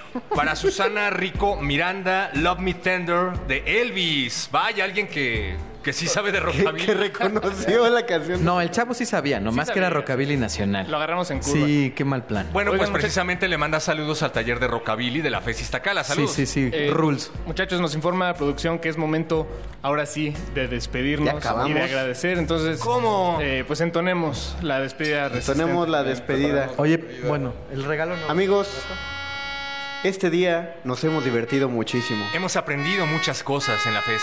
Hemos conocido amigos y hemos dejado enemigos atrás. Hemos hecho amigos que antes eran enemigos, pero sobre todo hemos hecho hermanos. Hemos recorrido terrenos que no conocíamos. Hemos visto la sangre azul y oro. Hemos hecho equipo con el equipo técnico de Degaco, a quienes les enviamos un fuerte ¿Qué abrazo. es esa rosa? Hemos ¿Qué es esa hecho rosa? Hemos hecho una gran hermandad con el equipo técnico de Radio UNAM, con quienes afianzamos nuestra amistad en cada una de estas salidas. Gracias, Emanuel Silva.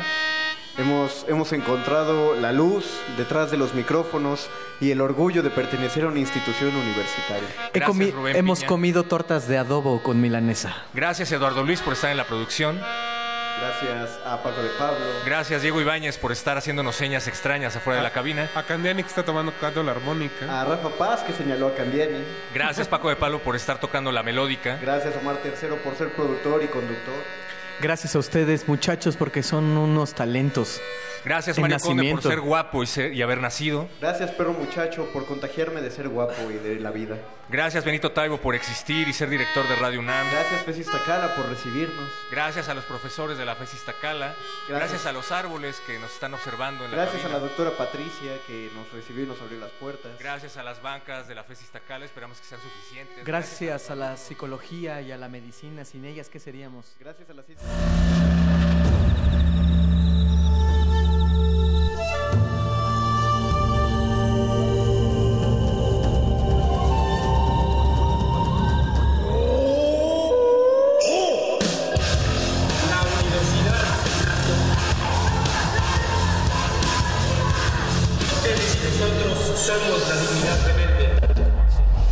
Resistencia modulada es una coproducción de Radio UNAM y El Universo.